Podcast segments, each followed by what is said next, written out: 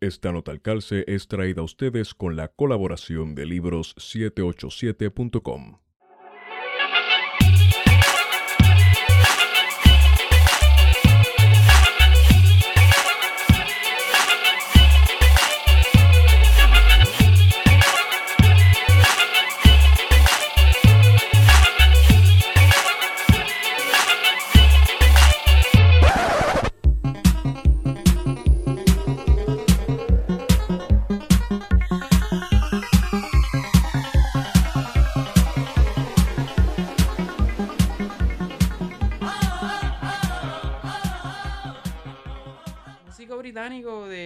Porcupine Tree. No. Él va a lanzar un álbum en, en, en dos, tres meses. Y lo Eh, va a zumbar en el, LP. el anuncio sale LP negro, LP rojo, CD digital y un cassette. Todo, todas las versiones, todo. Ahora todo sale todo. sí, sí, sí. Sí, sí. Pero a mí sí, no sí. me convence Yo no puedo volver a los cassette. A mí me No, gustaría no, volver a eh. Yo tengo un pana que ¿Te eh, hace música, sí, por Sí, una sí, sola razón. los ojos cuando Eh, por una sola razón, tal vez tengo la memoria de que una vez quería poner un cassette de Barney en un componente y el componente me cayó encima y me rajó. Tenía como dos o tres años y me cogieron nueve puntos y me quedé con ese trauma. Pero tengo un pana que hace música y a él le gusta coger los viejos discos de jazz y los cassettes viejos de jazz y sacar ritmo y samplearlo y hacer Ah, música totalmente buena. Incluso hasta trap hace con esos ritmitos. Y las posibilidades creativas con eso creo que son interminables. ¿Por qué ustedes creen? Yo, vámonos por la vertiente, pero tiene que ver con el tema. ¿Por qué ustedes creen? Y lo hablamos un poco con, con Rafo en el, eh, hace muchas notas al calce atrás. ¿Por qué ustedes creen que estas cosas vintage están volviendo? Cuando el mundo se está, hay unos adelantos tecnológicos tan y tan brutales porque la gente quiere escuchar cassette. Porque hay que volver atrás. No, pero cassette, tú dices vintage en general, vinilo. Vinilo, cassette, la ropa. sí, ok, ok. Las cosas son están programadas para que se consuman y las deseches. Y Sí. Entonces hay que volver a, a ese pasado, eh, a esa nostalgia de que habían cosas que duraban. Sí. Y los vinilos, por ejemplo, pues son ese tipo de disco, de ese formato que dura, porque todavía tenemos discos de más de 50 años. Yeah. Sí. Que están en Gustan más ese, ese gusta más que uno Sí. nuevo. No, Yo- y, la, Ajá. y- y la experiencia visceral de, de táctil de tú tener Sí. el disco en la mano y la- con la carátula y el arte. Yo le cogí se- amor. arte. es lo mismo con los libros. Después de. María, yo le cogí amor a las cosas físicas cuando perdí el internet. Claro. ¿Te diste cuenta que Sí. te Batería te y CDs. yo soy dueño de mi música? Con todo De el que hecho, pago exacto. membresía Sí. en Spotify o lo que sea, ¿realmente soy dueño de mi música? No. ¿Puedo accederla cuando yo quiera? Pues mira, De te hecho, en los libros, no. digital lo vas a perder eventualmente. Sí, Sí. digo, tiene su conveniencia, ¿verdad? Yo, o sea, yo, yo vivo en Nueva York donde el espacio es, tú sabes, Es reducido. y, y lo primero que se tuvo que ir fueron todos mis libros de, de ciencia ficción, de Mass Market, los chiquititos Así así. que el paperback Sí, se quedaron aquí pues color amarillo de eso. Ajá. Wow. Pero, y pues a leer a digital. Pero entonces lo que estaba haciendo es coleccionando libros. O sea, si yo me leo algo en digital que me vuela la cabeza, te lo yo compras. buceo la edición más brutal que yo Sí. pueda encontrar, que sea un placer leerlo. Pero es- Sí. esa aventura de tú buscar ese libro le da más valor aún a cuando lo tienes. Absolutamente. Pues Todo di- libro, entonces, digital es presionar un personal. botón que tú lo olvidas cuando lo hiciste. Mira, yo fui con producción a una tienda que hay en Caguas de vinilos. Y son miles de vinilos y no se acaban. Entonces yo me sentí como cuando trabajaba en el archivo, que estaba entre miles de documentos viejos llenos de hongo y polvo, que yo sabía que era una amenaza para mi salud respiratoria, pero estaba allí escarbando entre los LP y el, el mismo hecho de buscar y encontrarte con una joya que es un poco consumerista, pero encontrarte con una joya que tú ni sabías que tú necesitas. Y es una sí experiencia. necesito. Una, sí, uno, le da una seguidilla tan y tan brutal. Hacho, vayan a ese sitio, a todo el que esté escuchando, yo ni recuerdo. Yo creo que la casa del coleccionista en el pueblo de Cagua. Así es, la casa del La coleccionista. casa del coleccionista, hay unos vinilos allí y de salsa, para todo el que le guste la salsa, lo que hay es mazucamba. Déjame, como persona decente que se supone que sea, introducir este podcast. Buenos días, buenas tardes y buenas noches. Bienvenidos a su podcast preferido, Plan de Contingencia. Este que les habla es Esteban Gómez y me acompaña como siempre Guarionex Padilla Martí. Saludos a todos y a todas. Y esta noche para mí es un placer recibir a dos personas que, pues, cuando supe de la primera, eh, dije, diatre, que pompia era porque me, hizo el acercamiento y me dijo, vamos a hablar de tal y cual tema. Y yo dije, yes, eh, el nerdo en mí se regocija. Que podemos hablar un poquito de lo que es ser o no ser un nerdo y la imagen negativa de la gente que le gusta consumir este tipo de lo que... Eh, consumir de lo que vamos a hablar. Así que automáticamente llamé a la otra persona para decirle, mira, esto te va a gustar, necesito que vengas. Y estoy hablando de Pablo Defendini. Saludos. Saludos, Pablo. Pablo Defendini es editor de la revista Fireside y es una revista que publica obras de ciencia ficción, ¿no? Ciencia ficción, fantasía y todo lo que sea la, li- la literatura especulativa. Perfecto. Vamos a hablar un poquito de ese término ahorita Sí. de literatura especulativa. Y también el podcastero más famoso y legendario que ha parido Bayamón, Ah, Reincidente. reincidente en este podcast, que de hecho, Sly, la próxima vez que venga, quiero que tú estés aquí y también quiero acomodar a Pixel y a Lachi aquí Ave adentro María, también. Qué tú evento. sabes. Eso, eso es un evento ya de por sí. Eso es un evento. Eh, Sly Juan es parte y participa del programa Hablando en 24 Frames. Eh, ¿Dónde la gente puede ver ese programa? Hablando Eso en el canal es Hablando 24 Frames y allá adentro se produce Hablando Pop, que es un Ah, programa de que eso se toma la cultura popular, pero con, bajo Hablando 24 Frames, como que con esa seriedad y esos Sí. chistes. Bueno, en vez de más más más adulto, en Supuestamente, más adulto, con la seriedad. pero nos vamos con una locura. Con la seriedad que te caracteriza. Es que no, no somos unos chamacos los dos, tenemos ya varios años. Pero como quiera, se vacila. Tuve la oportunidad, tuve el placer de ir al programa. eh, nosotros de- hemos tenido el placer de tener a Wario allí en el especial de Oh, Navidad. sí, el ¿te especial de acuerdas? Navidad, que de hecho quiero pedir perdón por el papelón que hice en el especial. reveló. Wario nos dejó claro que Goonies es tu película favorita. Sí. Sí. Oye, ¿te acuerdas? Claro, Yeah. yo, yo me siento en casa a ver solo ese video, el de, el de Navidad. Entonces también Sly Juan tiene un canal en YouTube llamado Sly Juan Reviews, en el cual él hace reseñas de películas. Desde Bayamón, desde la frontera oeste de Bayamón. Pegado al río Río Hondo. Wow. Pues, así que vayan y escúchenlos. No, tú no solamente haces eh, reviews de películas, ¿verdad? Es, de- es realmente el, el review mío es más bien un pitch para ver si te gusta lo que vi o escuché o leí o lo que sea. Y, y en forma de review, porque la gente va al review. Si buscan algo, quieren la reseña. Sí. Mi reseña no tiene número ni nada. Para es ver como- si lo Ok. consume, ¿no? Sí, y al final yo digo, está cool, está bien nítido. Está y, cool. y- y gracias. No te por eso, porque dices que todo Sí, está cool. yo- me- ya la gente me tiene leída, como que el personaje está como bien leído. Pero, pero ya es así, no puedo hacer nada. A todo el que está escuchando, eh, les pregunto, ¿verdad que ustedes escuchan a Sly Juan hablando súper claro, se le entiende cada palabra? Mano, esta semana yo tengo un video que trato de explicar que Hulu en aquel momento no tenía mucho contenido en español, por lo Ajá. menos subtítulos y, y el audio. Ahora sí, porque desde que Disney lo cogió, pues ha mejorado mucho. Sí. Y los latinoamericanos parece que le caen mucho al, al video y mi... Yo vi, ese mismo día yo había visto muchos especiales de comedia. Y dije, voy a hacer un video como si fuera un monólogo cómico, un stand-up comedy, pero hablando de Hulu. Y parece que me fui en el viaje a hacerlo así que nos, supuestamente no se entiende por mi acento. Como que tratando de llevar un delivery con el Sí. acento puertorriqueño y no lo entienden, no lo entienden. Y me tratan, no me tratan bien en el área de los cómics.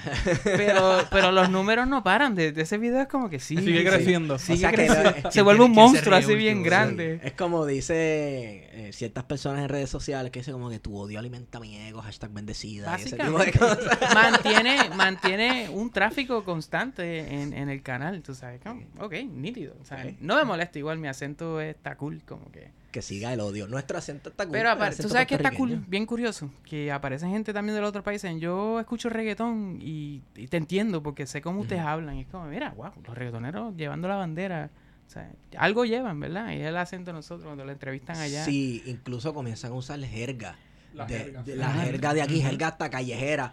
Y, ah, que si el fantasmeo, papi. Como, ¿Así hacen? Sí. Un chileno hablando de fantasmeo. Exacto. Es como que loco, En estás- Chile los aman eso. Sí, dude. Pegar en Chile y en Colombia es como... Pero nosotros no hacíamos eso. Bueno, algunos acá en la isla con los colombianos, cuando se pegó la fiebre esa de, de los, Ah, pero de, los sí, de- de de los Pablo narcos, y todo eso, empezaron a decir... Sí.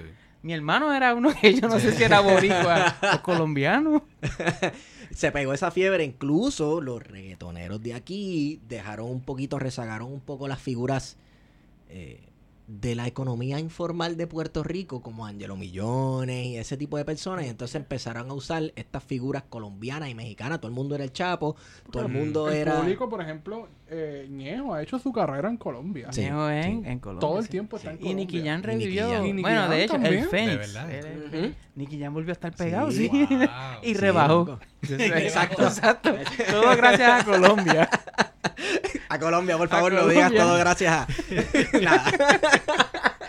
A mí me contaron que él, Ajá. él cuando en el momento que estuvo bien apagado acá, lo buqueaban en Colombia. Ajá. Y él vendía, el- era, él era él mismo. So, él le decía al taxista que lo dejara dos o tres cuadras fuera de la disco. Wow. Y él caminaba a pie y entraba como si hubiera llegado al venue para su show. Así poco a poco en Colombia fue. Y yo digo, si eso es así, Wow. lo, lo hizo desde Coño. cero. Sí, cayó bien abajo. Esperemos que lo mismo le pase a Eddie. Creo que Eddie se necesita una resurrección también. yo no ¿tú sé, crees que no? Eddie- no sé, no sé, porque él, él- eh, será current. Como que si canta igual no va a pegar ahora. cierto. Tiene que reinventarse. Bueno. No. Tú llegas a Eddie, ¿te acu- Sí, por Sí. supuesto. Por supuesto. El sí. diario, Pero toda- todavía el estamos di- esperando. Estamos esperando Sí, todavía. estamos yo me acuerdo, esperando el diario. Yo me acuerdo en un momento Es más, dado- Perdón que te No, interrumpa. no. Hay literatura especulativa de por qué el diario no ha salido. Mira, yo, yo trabajo de artista gráfico y antes de Ajá. yo mudarme de la isla hice algunos trabajos para músicos y qué sé yo ni qué rayo y pues uno siempre en el freelanceo, ¿verdad? Y alguien me hizo el approach para hacerle una carátula de disco a Eddie. Y yo, coño, el diario, esta es la que nunca llegó a nada, obviamente. wow. Ah, Y el otro bien día, cerca. Por Bueno, favor, yo espero que te llamen. Yo espero que te llamen cuando el día que se decidan y tú le hagas una pendeja como las de la Sonora Ponceña futurística que salió una Ajá, nave por el el un tipo con láser y esa... ¡Acho! el otro día estaba rebuscando, a mí se me había olvidado, Pero estaba hiciste, rebuscando llegaste a hacer algo. No, no hice nada. Estaba rebuscando mis emails para pues, pa, promocionar este proyecto, para ver a quién voy a joder por email, ¿verdad? Esto. Y yo me pongo a buscar. ah, 2002. Coño, ¿verdad? Es, estaba esa pendejada de Didi ahí. Y no me había, me había olvidado por completo y eso está ahí. Porque antes del artista, bueno, tú debes saber más. Antes del artista hacer el disco, le envían el álbum antes, ¿no? y lo escuchan para. Se supone. O Tuviste sea, que que tú yo- vas a ser no, la persona, la única otra persona Ajá, que va a haber escuchado diario. cotización y, y estaba leyendo los emails y yo, pues mira, aquí está la cotización de cuánto va a cobrar y cuánto va a costar y qué sé yo ni qué rayo. Pásame la música cuando la. Entonces, para hacer, el- porque ahora hacer el arte, tienes que escuchar el disco. Exacto. se, Entonces, se de repente, supone, ¿verdad? Porque pienso yo en las carátulas de la Sonora Ponceña, porque... es que- De cuánto ¿cuál es la ácido, de cuánto ácido se estaba metiendo Ron Levin cuando Sí, estaba cabrón. escuchando los discos. Bien, cabrón. Porque esos dragones y esas naves Eso espaciales viaje, no vienen de ningún viaje, lado. sí. No vienen de ningún lado. Anyway, eh, en lo que esperamos el diario de Didi, que, eh, ¿verdad? Eh, esperemos en Pero Odín, eso es en Dios y en existe, porque Jehová. si tú estuviste a punto de hacer el arte, Yo no sé hay si algo. existe. Hey. pero Ah, ya alguien estaban estaba haciendo arte sin- gestiones, sí, exacto. Pero, pero Hazle la portada sin disco, olvídate. Anyway, eh, como iba diciendo, en lo que esperamos el diario de Didi, eh, ¿verdad? Estábamos hablando del pasado, pues vamos a, vamos a ponernos para el futuro. Estamos puestos para el futuro. Pablo, ¿de qué se trata puestos para el futuro? Cuéntame. Pues mira, eh, el, el pitch inicial es que Puestes para el Futuro es un proyecto eh, literario. Se trata de dos partes. Una antología de cuentos cortos escritos por autores boricuas, tanto de aquí como de la diáspora, eh, que plasmen visiones de un futuro puertorriqueño postcolonial. ¿Verdad? Y entonces acompañando esa antología, un álbum gráfico de ilustraciones, obviamente también por artistas puertorriqueños, ilustrando cada uno de esos cuentos e impresos en serigrafía tamaño afiche. Eh, y entonces el proyecto se compone de esas dos partes, la antología y el álbum gráfico. Y la idea es precisamente pues postular ideas de un Puerto Rico futuro, que haya Sí. posibilidad, que para dónde vamos, tú sabes. Sí. ¿Crees, ¿Crees que el tema de la ciencia ficción e imaginar eh, a Puerto Rico un futuro lejano no ha sido este como que tan prominente en nuestra literatura porque no vemos un Puerto Rico con futuro? Es que ese es, la- ese es el colonialismo en una, en una, en Yeah. una oración, tú Sí. sabes, el, el, el, el colonialismo es cerrarle las posibilidades al pueblo, Sí. tú sabes, es decirle, tú no vales estrechado, tú lo Sí. que eres es carne de cañón y tú estás aquí para, para, para, para someterte a las necesidades del, Para producir de para la metrópoli, ¿verdad? Sí. Esto, y ahí se, se elimina la cultura, se elimina lo que es la historia, tú sabes. Y, y, y, y parte de lo que hay que hacer es pues resaltar lo nuestro y, y, y crear esas historias y, y, y honrar las que vinieron, porque Sí. como tú estabas diciendo, tú sabes, existe trabajo anterior, ¿sabes? Sí. Como estábamos hablando ahorita, eh, y como sigo diciendo, una de las, de las inspiraciones para este proyecto es, por ejemplo, el- el- la novela de Juan López Bauzá, el, el Resplandor de Luz Bella. Que si no la han leído, vayan y, y leanla, búsquenla allí en, siete, en libro787.com. Vaya, ¿Viste, y viste? eso ni yo, ni yo se lo dije. El libro 787.com, donde puedes conseguir lo mejor de la literatura puertorriqueña y documentales puertorriqueños hechos por puertorriqueños. Recuerda utilizar el código plan de contingencia para obtener shipping gratis para Puerto Rico y los Estados Unidos. Todavía ahí, llega la el ahí. bookmarker, el bookmarker de, De plan de plan de contingencia. Yo tengo, Sí. El tengo dos, bookmark, tengo sí, dos. para que no se pierda en la vida. Y, y entonces cuando usted terminando su tesis, pues para que no se pierda, pone ahí pan en esa paginita cuando ya la tenga impresa para que no se pierda Plan la de tesis. contingencia. Plan de contingencia amarillita, amarillito pollito para que no se te pierda. Pero no, aparte de la, de la pauta, tú sabes, eh, como puertorriqueño viviendo Sí. afuera, esa gente es un éxito, tú sabes, me han salvado la vida literaria, sin exagerar. es el Amazon puertorriqueño, porque Sí. así empezó Amazon. Sí. Hace el pitch que yo hago. ¿Tú sabes lo que es 787? No, el Amazon puertorriqueño. Así, Y ¿qué? con un Amazon intelectual. Porque Amazon empezó con libros. eh. Sí, sí, sí. Sí, es cierto, es verdad. Y el que- Amazon de puertorriqueño. hecho, Amazon, Amazon fue el que decapitó a Barnes Noble. Eh, sí. Y a Borders y a Sí. cuanto, sí. cuanto otra Borders. librería grande. Nos quitó el Borders. Hablando de Borders, vamos a hablar un poco sobre nuestro pasado, ¿verdad? Que todo pasado fue mejor. Yo no sé si tú tuviste fines de semana o sábados enteros que te pasabas en Plaza de las Américas, en Borders, en la sección de libros Tour, que de hecho. Defendini, para todos aquellos nerdos y fanáticos de la ciencia ficción y la fantasía, Pablo Defendini trabajó con la casa editorial legendaria Tor. Eso es correcto. Qué hermoso. ¿Tuviste tardes, sábados en la tarde en Plaza de las Américas metido en Borders, tratando de no escuchar a los nenes que leen manga en inglés súper duro, eh, leyendo un libro de ciencia ficción poco a poco para no tener que comprarlo? Absolutamente. 100%. Mano, yo, Cuando yo, me di cuenta que tú podías entrar a una de esas tiendas y simplemente coger un libro, sentarte y leer, se me abrió la gloria. Exacto. Más que una librería, es una biblioteca. Horas, horas. Entonces, pa- pues, cuando me mudé para Nueva York, el primer trabajo que tuve fue de esto, asistente o de lo que sea, en la sección de magazines de la Barnes Noble Ajá. en Union Square. Entonces, pues, hacían lo mismo, ¿verdad? Pero entonces, Barnes Noble de Union Square es bien particular porque es una tienda bien, bien grande. Muy poco staff. O sea que hay muy poca supervisión. Se daban unas loqueras. ¿Cuánta persona se metía ahí a usar eso de casa? De Sí. oficina, de, de cuido, de hasta los, los tecatos se metían en el baño Wow. a, meterse a meterse manteca. Wow. Esto teníamos un código especial. O sea, tal código es que hay que ir a, Hay que a bregar, wow. Esto, pero sí, es- se, se convierte en un centro comunitario. O sea, Sí. se convierte en un centro donde pasa todo. Tú puedes meterte ahí y ponerte a leer y Y te un de las café. horas. Yo, Sí. yo creo que llega un momento que esas tiendas hacían más dinero en el café y en las galletitas de los libros. Pues absolutamente. todo el mundo comenzó a tomar ventaja de eso. Sí. Y de hecho, de momento aparecieron la idea del, del café en, Puerto Rico, porque con Borders que hacen, que vendía café, de Sí. repente salen todos estos coffee shops en Puerto Rico. Sí, es cierto. Coincide, no sé. Teorías de conspiración. O sea que los coffee shops en Puerto Rico son una conspiración del imperialismo yanqui y su capitalismo. Bueno, una forma de. Starbucks yo creo que se podría hacer un Starbucks buen, es el un buen imperio caso, yankee. sí, es sí. el imperio yankee. sí, pero Esta- el modelo, es el modelo de negocio de Starbucks es destruir todo Sí. lo que está al 100%. lado. Y sobre, no ni siquiera acaparar, Sí, sí. sobreacaparar. Sobresaturar. Sí, porque tú vas a Nueva York y tú te paras en el Starbucks, en un Starbucks Y ves el un otro lado y Sí. tiras una piedra y le das fácil al otro. Pero, al solo, otro lado de la pero calle. solo hasta que hasta que quiebra a los negocios locales. Y después se queda con uno. es exactamente. Ese es lo que llaman el modelo. Subway Sí. también hace exactamente Sí. lo mismo. Sí. Vamos a tomar una nota al calce para hablar de Subway. Y Starbucks lo, lo llevan los Fonalleda en la isla, de hecho. ¿De ¿Oh, verdad? sí? Sí. Ay, mira para allá, de para. El imperio yankee. Ellos manejan los diggers, así, pues sacando las compañías. Así, ah. ¿Por qué? Mira cuán efectiva es la publicidad. Que hablando de Subway, todavía yo asocio a Subway subconscientemente como comida posiblemente saludable. Por, Por los por Jared, por Jared. Por Jared. Jared. Que de hecho no, nos salió lechoncito Jared. Sí. Salió violadorcito.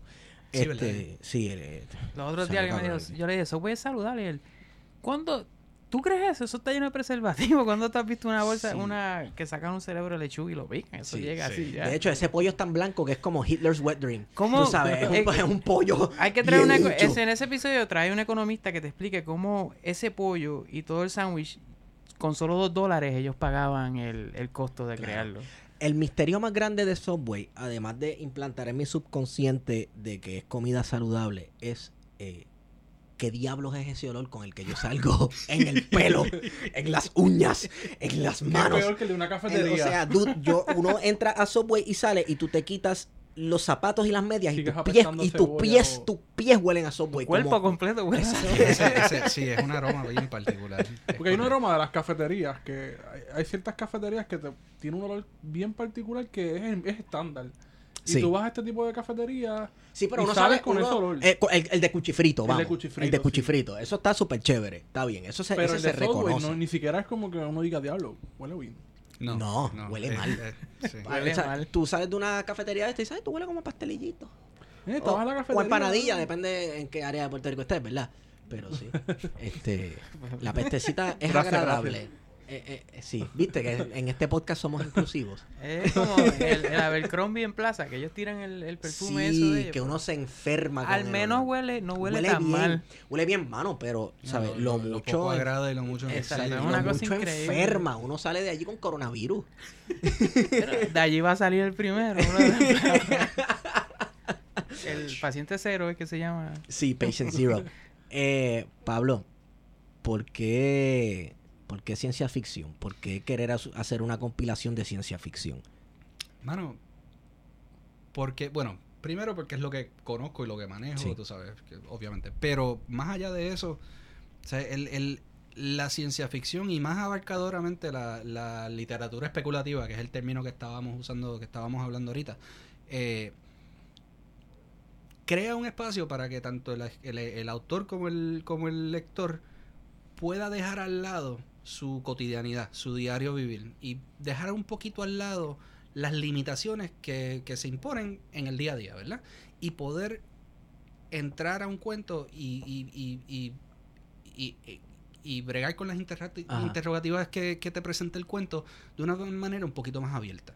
O sea, si tú estás hablando de sistemas políticos y de opresión Sí. y de y de, de clasismo y de este tipo de todas estas problemáticas dentro de un contexto pues ponle de un Puerto Rico actual pues ya tú estás "Ah, que eso nunca va a pasar o, Ajá. o sea, los políticos son unos cabrones Por ejemplo, en Luz Bella, por ejemplo, Exacto. que Bausá, si se pone a hablar de estos temas, ¿verdad? De, com- en su carácter como au- autor, y lo dice en su página, la gente le va a hacer la crítica. Tú eres Sí. un independentista, eres un pelú. Pero sin embargo, cuando lo implanta en la, en, la, en la literatura de ciencia ficción, pues entonces pasa ujú. Y Sí. es como que, ah, pues mira, está contando ahí algo que puede pasar, Sí. o que, un futuro alterno. y tú terminas como que ah espérate Comprándole esto no está tan loco. Sí, ven acá sí. sí, Eh, creas eh, ese espacio Pero porque no hay, no hay ese espacio político para, para el autor. Exacto, quería entrar en eso, porque mucha gente tiene este estereotipo negativo que las personas que nos gusta la ciencia ficción y que consumimos ciencia ficción, la palabra consumir a mí no me gusta, pero ni modo, que leemos ciencia ficción y nos, y nos metemos en esos mundos, lo que estamos es eh, haciendo una obra de escapismo, que nos escapamos de la realidad. Yo creo que la ciencia ficción en particular y la fantasía también, y otros géneros especulativos también, pero la ciencia ficción en particular es un, es un, un género bien político y, y bien... eh, las raíces están dentro de Sí. esa crítica, tú sabes, es, es imposible tú salir de ese ámbito. Sí. Aunque trates de- aunque digas que no lo eres, aunque trates de no serlo, esto pero pero no hay forma de escaparlo, tú sabes, Claro. tú estás comunicando y tú estás creando algo que tiene una ideología detrás de ella y tú estás tratando de decir algo y eso es político. Sí. Eh, y de hecho, el, el, el estigma ese a los lectores y los consumidores de la ciencia ficción y la fantasía, yo lo categorizo, yo lo pongo en el mismo, en el- la misma canastita con, con algunos otros cucos que, que llevamos atrayan- hasta- o sea, llevamos arrastrando, eh, que ya están como que perdiendo su eficacia. El cuco del socialismo, el Sí. cuco de pues de ser nerdo, el cuco de ser, tú sabes, tequi, eh, estos cucos que en verdad pues la de generación anterior pues lo veía como algo despectivo y ya nosotros no. Incluso, tal vez estoy en un viaje, pero este cuco de ser un nerdo, viéndolo desde una perspectiva de teoría de género, los nerdos por lo regular, como lo ponían en las películas ochentosas, noventosas, eran personas cuya masculinidad no se conformaba y era contrapuesta al personaje del jock, Sí. que era el tipo ultra deportivo, el que todas las Se nenas se identificaba más con queer, más o menos. Era Sí, como que hay un Entonces el nerdo punto- incluso, al- incluso incluso algunos eran hasta como, no, no sé si decir no binario o andrógino, muchachos, que, ¿sabes? Sí, sí. Eh, muchachos o muchachas que no se conforman con esta cuestión de la gente como... Siempre el setting es en una escuela, Sí, por sí, ejemplo. sí. Y las clases dominantes, yo diría, eh, que son los jocks y las cheerleaders, por así decirlo. Y entonces la contraparte y la gente que estaba abajo eran estos chamaquitos que tal vez no tenían el cuerpo de la persona deportiva o tal vez no se peinaban así guasado y no se conformaban a estos estándares de belleza o de cómo debe, comportarse un hombre o una mujer o un hombre o una mujer en formación. Y por eso yo creo que también se les criticaba tanto de, de, de ustedes no son así como los jocks y las cheerleaders porque ustedes están escapándose en sus mundos de fantasía cuando de momento, como yo, conversaciones que he tenido con Slide por internet, hay videojuegos y libros en los cuales yo tuve contacto con conceptos políticos, Ah, no. filosóficos, académicos, etcétera, antes de llegar a la universidad. Definitivamente. En noveno grado y décimo grado, yo estaba, eh, eh, estaba jugando un videojuego que eh, te enseñaba conceptos lacanianos y conceptos, incluso hasta conceptos de religiosos orientales, porque muchos de estos juegos que a mí me gustaban Mm. eran orientales, y sin saberlo, estaba aprendiendo y navegando en esos mundos. Sí, absolutamente. Y, y el, el, el tú estar en ese espacio y el tú, ya de por sí, el tú ser una persona que le interesan estas, estas, estos, estos temas que no son Sí. los temas del mainstream, ya tú te estás poniendo, ya tú te estás planteando y Sí. te estás abriendo para tú recibir otras cosas. Tú Sí. puedes decir, mira, a mí me gusta el manga, tú sabes. Ah, pues quizás sí me gusta el manga, quizás me gustan los bandes de cine fri- franceses, tú sabes. Sí. Y, y- y no es necesariamente que estás leyendo los cómics americanos y ya. Claro. Tú sabes, Sí. te estás abriendo a otras posibilidades. Que de hecho leer los, 12. leer los cómics americanos es entrar en otro mundo de, de Sí. ideología política increíble si te pones a ver las cómics de la Segunda Guerra Mundial y Eso es Capitán otro podcast. Que- sí, Capitán América era un hombre que vestido de la bandera estadounidense que le daba puños en la cara a los nazis. ¿Tú escuchaste el, el Eternauta de Argentina? Sí, sí, sí, sí. Que a él sí. lo mataron, ¿no? Sí, él era bien político, el escritor. En Argentina había una industria de cómics bien viva, ya, hace muchos años atrás, y el gobierno la, la aplastó. La aplastó. La Sí. aplastó completa. Sí. Se, ya- se, se decía, ¿verdad? Para la gente de frontera.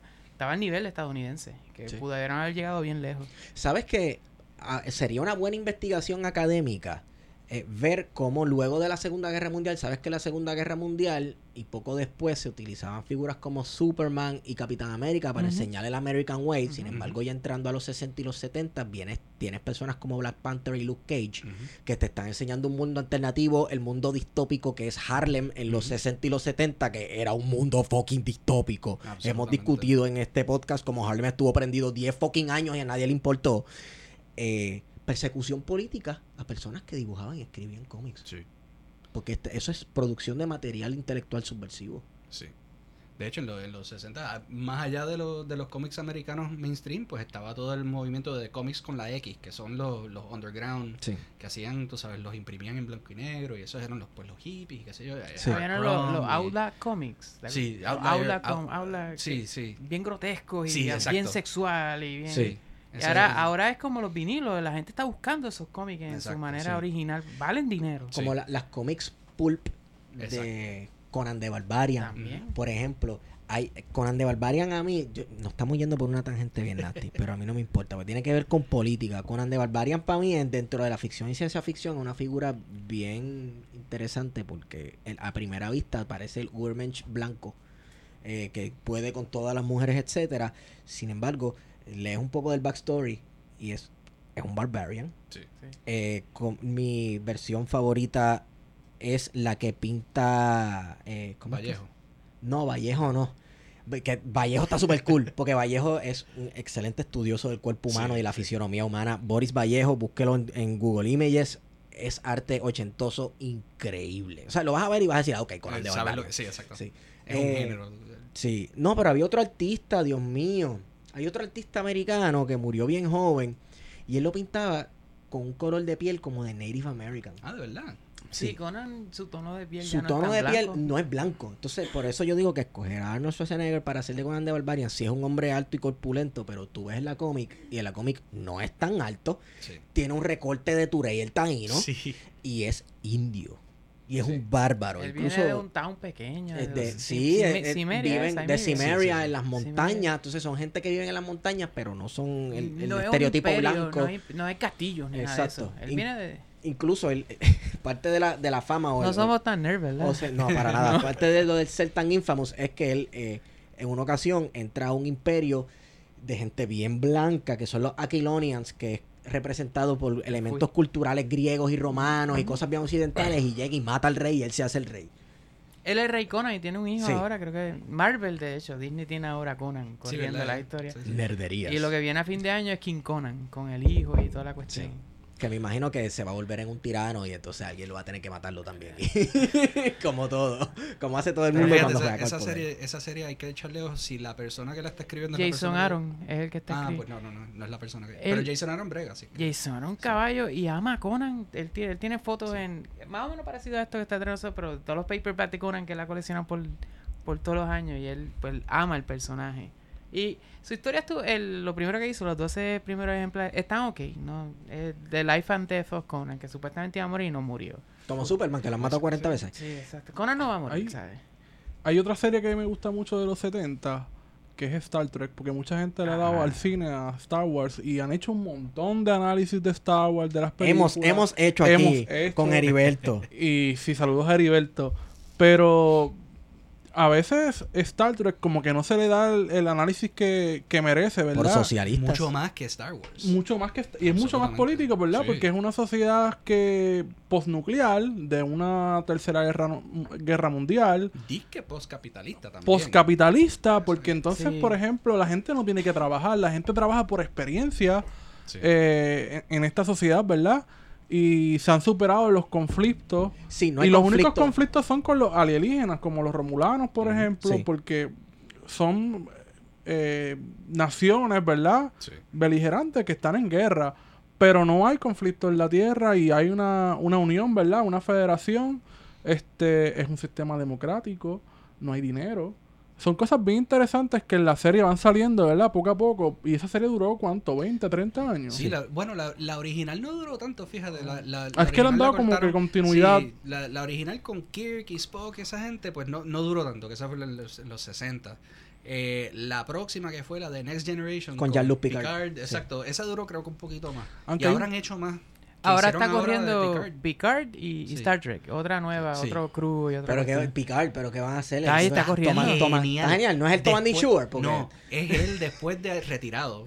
Ajá. Y la razón por la cual se retira está fuerte. Sí. Tú sabes, Sí. eh, sí, entra. Y es bien curioso porque la, el formato de Star Trek siempre ha sido un show episódico. Sí. ¿Verdad? El, el, como le dicen, el Monster of the Week. Sí. ¿Sabes? Que, que siempre la trama es bien corta porque, pues, así se hacían los shows en esa época, el sindicato y todo eso. Eh, la sindicación, no el sindicato. Esto, pero ahora que puedes tener un show que es una sola, un solo cuento por toda una temporada, Picard entra en unos temas bien interesantes. Picard se lleva a cabo, por lo menos los episodios que yo he visto al principio, se lleva a cabo en, en la Tierra.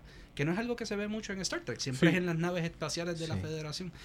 Que y hay habla. propaganda ahí estadounidense porque Sí. es la Enterprise. Exacto. Que era un portaavión estadounidense. Pues, sí, sí, Qué, que emprendedor ese Picard. ¿verdad? Esto.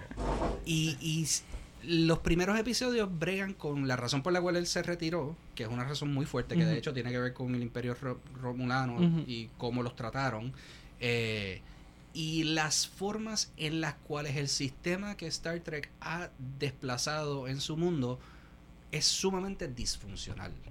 Y entra en una problemática que no se ve normalmente con las series de Star Trek, pero es una problemática, una problemática bien profunda, bien interesante dentro del mundo de Star Trek, pero también obviamente con muchos muchos paralelos al, al día de hoy. Bueno, pues entonces es una crítica a los modelos utópicos. Que, Absolutamente. que entonces tarde o temprano se desgastan. Absolutamente. Yo tengo un pana, de hecho te voy a pasar la información de él, se llama Danilo Campos y escribe Mm. precisamente sobre Star Trek, es fanático, fanático de Star Trek y escribe precisamente sobre Star Trek desde un punto de vista del análisis político, desde el socialismo, desde lo, Sí. lo que es lo- lo- los struggles de las clases, etcétera. Lo va a pasar que escribe cosas bien interesantes. Dale, dale. Star Trek y socialismo. Eh, ¿Qué década comenzó Star Trek? En los 60. Los 60. En plena Guerra En Fría. plena Guerra Fría, donde hay unos conflictos ideológicos, incluso. Que pensamos Eh. que Nikita, cuando hace el viaje a Estados Unidos, hay una invitación mutua, ¿verdad? De Nikita, el presidente estadounidense. eh, me parece que Nixon va como vicepresidente, va a Rusia. Y hay una exposición en la que le enseñan todos estos inventos, toda esta tecnología en la época de la carrera espacial. Y luego eh, Nikita tiene que ir a, a Estados Unidos y le hacen una gira. Y era como que todo el mundo tenía a Nikita. Ah, mira, esto es lo que tenemos. Tenemos eh, estufas eléctricas, tenemos este batidoras, tenemos lavaplatos. eh, y es como que yo no necesito eso en Rusia. Y de repente toda la, toda la prensa estadounidense la, en Hollywood, él va a Hollywood. y le cae encima como que constantemente y se- se ven los visuales todavía en YouTube de una de un Nikita sumamente molesto con los Sí. medios porque era como que mira son dos sistemas distintos no puedes equiparar Claro. ni ver nuestro modelo soviético con todas su con todos sus errores verdad. Eh, a la luz del capitalismo Sí, son dos ni, ni siquiera el modelo soviético lo puedes ver a la luz del capitalismo es imposible porque son dos ópticas distintas Sí. Pero imagínate entonces un show con un mensaje político casi utópico que se me parece, sí en la nave se llama Enterprise, pero a mí me parece un poco más socialismo utópico que capitalismo Sí, sí, libertario. sí. Especialmente, especialmente la- la- las series subsiguientes, la, Sí. la de Next Generation y eso, porque en la, en la original todavía tenías como que ese, ese fondillito macharrán. Ahí, Sí, de- Kirk. de- Sí, de Kirk, William, Shat- Sí, Shatner. sí, sí. Siempre terminaba William Shatner acostándose con alguna mujer pintada de azul. Sí. Sí. Y también tenías la pues, Y peleando Con la langosta, con la langosta Nada esa. más, Dos manos, nada más dos manos necesito. Sí. Y tenían, y tenían la pendeja esa de que estaban explorando el más allá, Sí, como sí. que tiene unos dejitos de Manifest Destiny ahí, medio, eso medio raros, pero, pero la, la, la de Picard de, bueno, no la de Picard de ahora, pero de The Next Generation ya entra un poquito más en ese, en ese ámbito. Entonces vamos a hablar un poco, a entrar de lleno en los, en los, en los mensajes políticos dentro de la ciencia ficción. Sí. Eh, la ciencia ficción no es mero escapismo, No, para nada. eh, es una plataforma para tú llevar un mensaje político. Eh, ¿Cómo piensas hacer eso desde puestas para el futuro? Pues mira, eh, creo que vale la pena como que dar el, el, el- el trasfondo un poquito de Claro. cómo salió el, el proyecto. Dale, dale. Esto, o sea, nosotros llevamos con Fireside ya desde el 2012 eh, y Fireside siempre ha sido una, una revista y una casa editorial que se, se preocupa por, pues tiene preocupaciones sociales, quiere ser buen actor dentro de lo que el- el- Sí. es el capitalismo. Esto, nosotros somos la revista que, que, que paga más dentro de lo que es la, la- el campo de la ciencia ficción y fantasía. Esto nos han nominado a par de, par de pre- premios Hugo, tú sabes, estamos, estamos bien. Que el que no Eh, sepa, el ser nominado o ganar un premio Hugo- Hugo es como prestige. Un premio Hugo es... No, de- definitivamente. Sí. Neil Eh, Gaiman tiene un Hugo. Neil Gaiman tiene un Hugo. Ahí está. Yo, yo creo que tiene más de uno. Yo, yo espero. Merece, mere- merece más de uno, merece más de uno.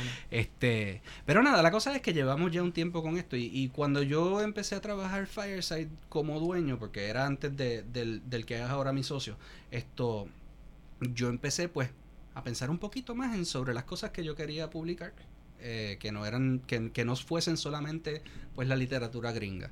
Eh, y hemos hecho, pues, hemos hecho algunos trabajos con autores mexicanos. En México hay una, obviamente, una, una, una tradición riquísima de la ciencia ficción también. Y, y llevaba ya hace mucho tiempo tratando de ver cómo, cómo yo bregaba un proyecto de, de- de literatura especulativa puertorriqueña. Y no cuajaba y no cuajaba y no cuajaba en gran parte por, por, por lagunas en mi conocimiento literario y, e histórico también. Una de las cosas que estábamos hablando ahorita, pues tú sabes, aquí en la colonia, a mí no me enseñaron la historia de Puerto Rico. O sea, y aparte de la carreta eh, y par de otras obritas así, pues la literatura puertorriqueña tampoco. Son cosas que yo he tenido que ir indagando y averiguando. Y aprovecho ahora que estamos al aire para agradecerles a ustedes otra vez eh, la labor de educación que hacen. mano, Gracias, porque, mano, gracias. coño, por lo menos yo la aprecio. Anyway, esto... Y nada, mucho tiempo como que viendo a ver cómo rayos cuadro con esto.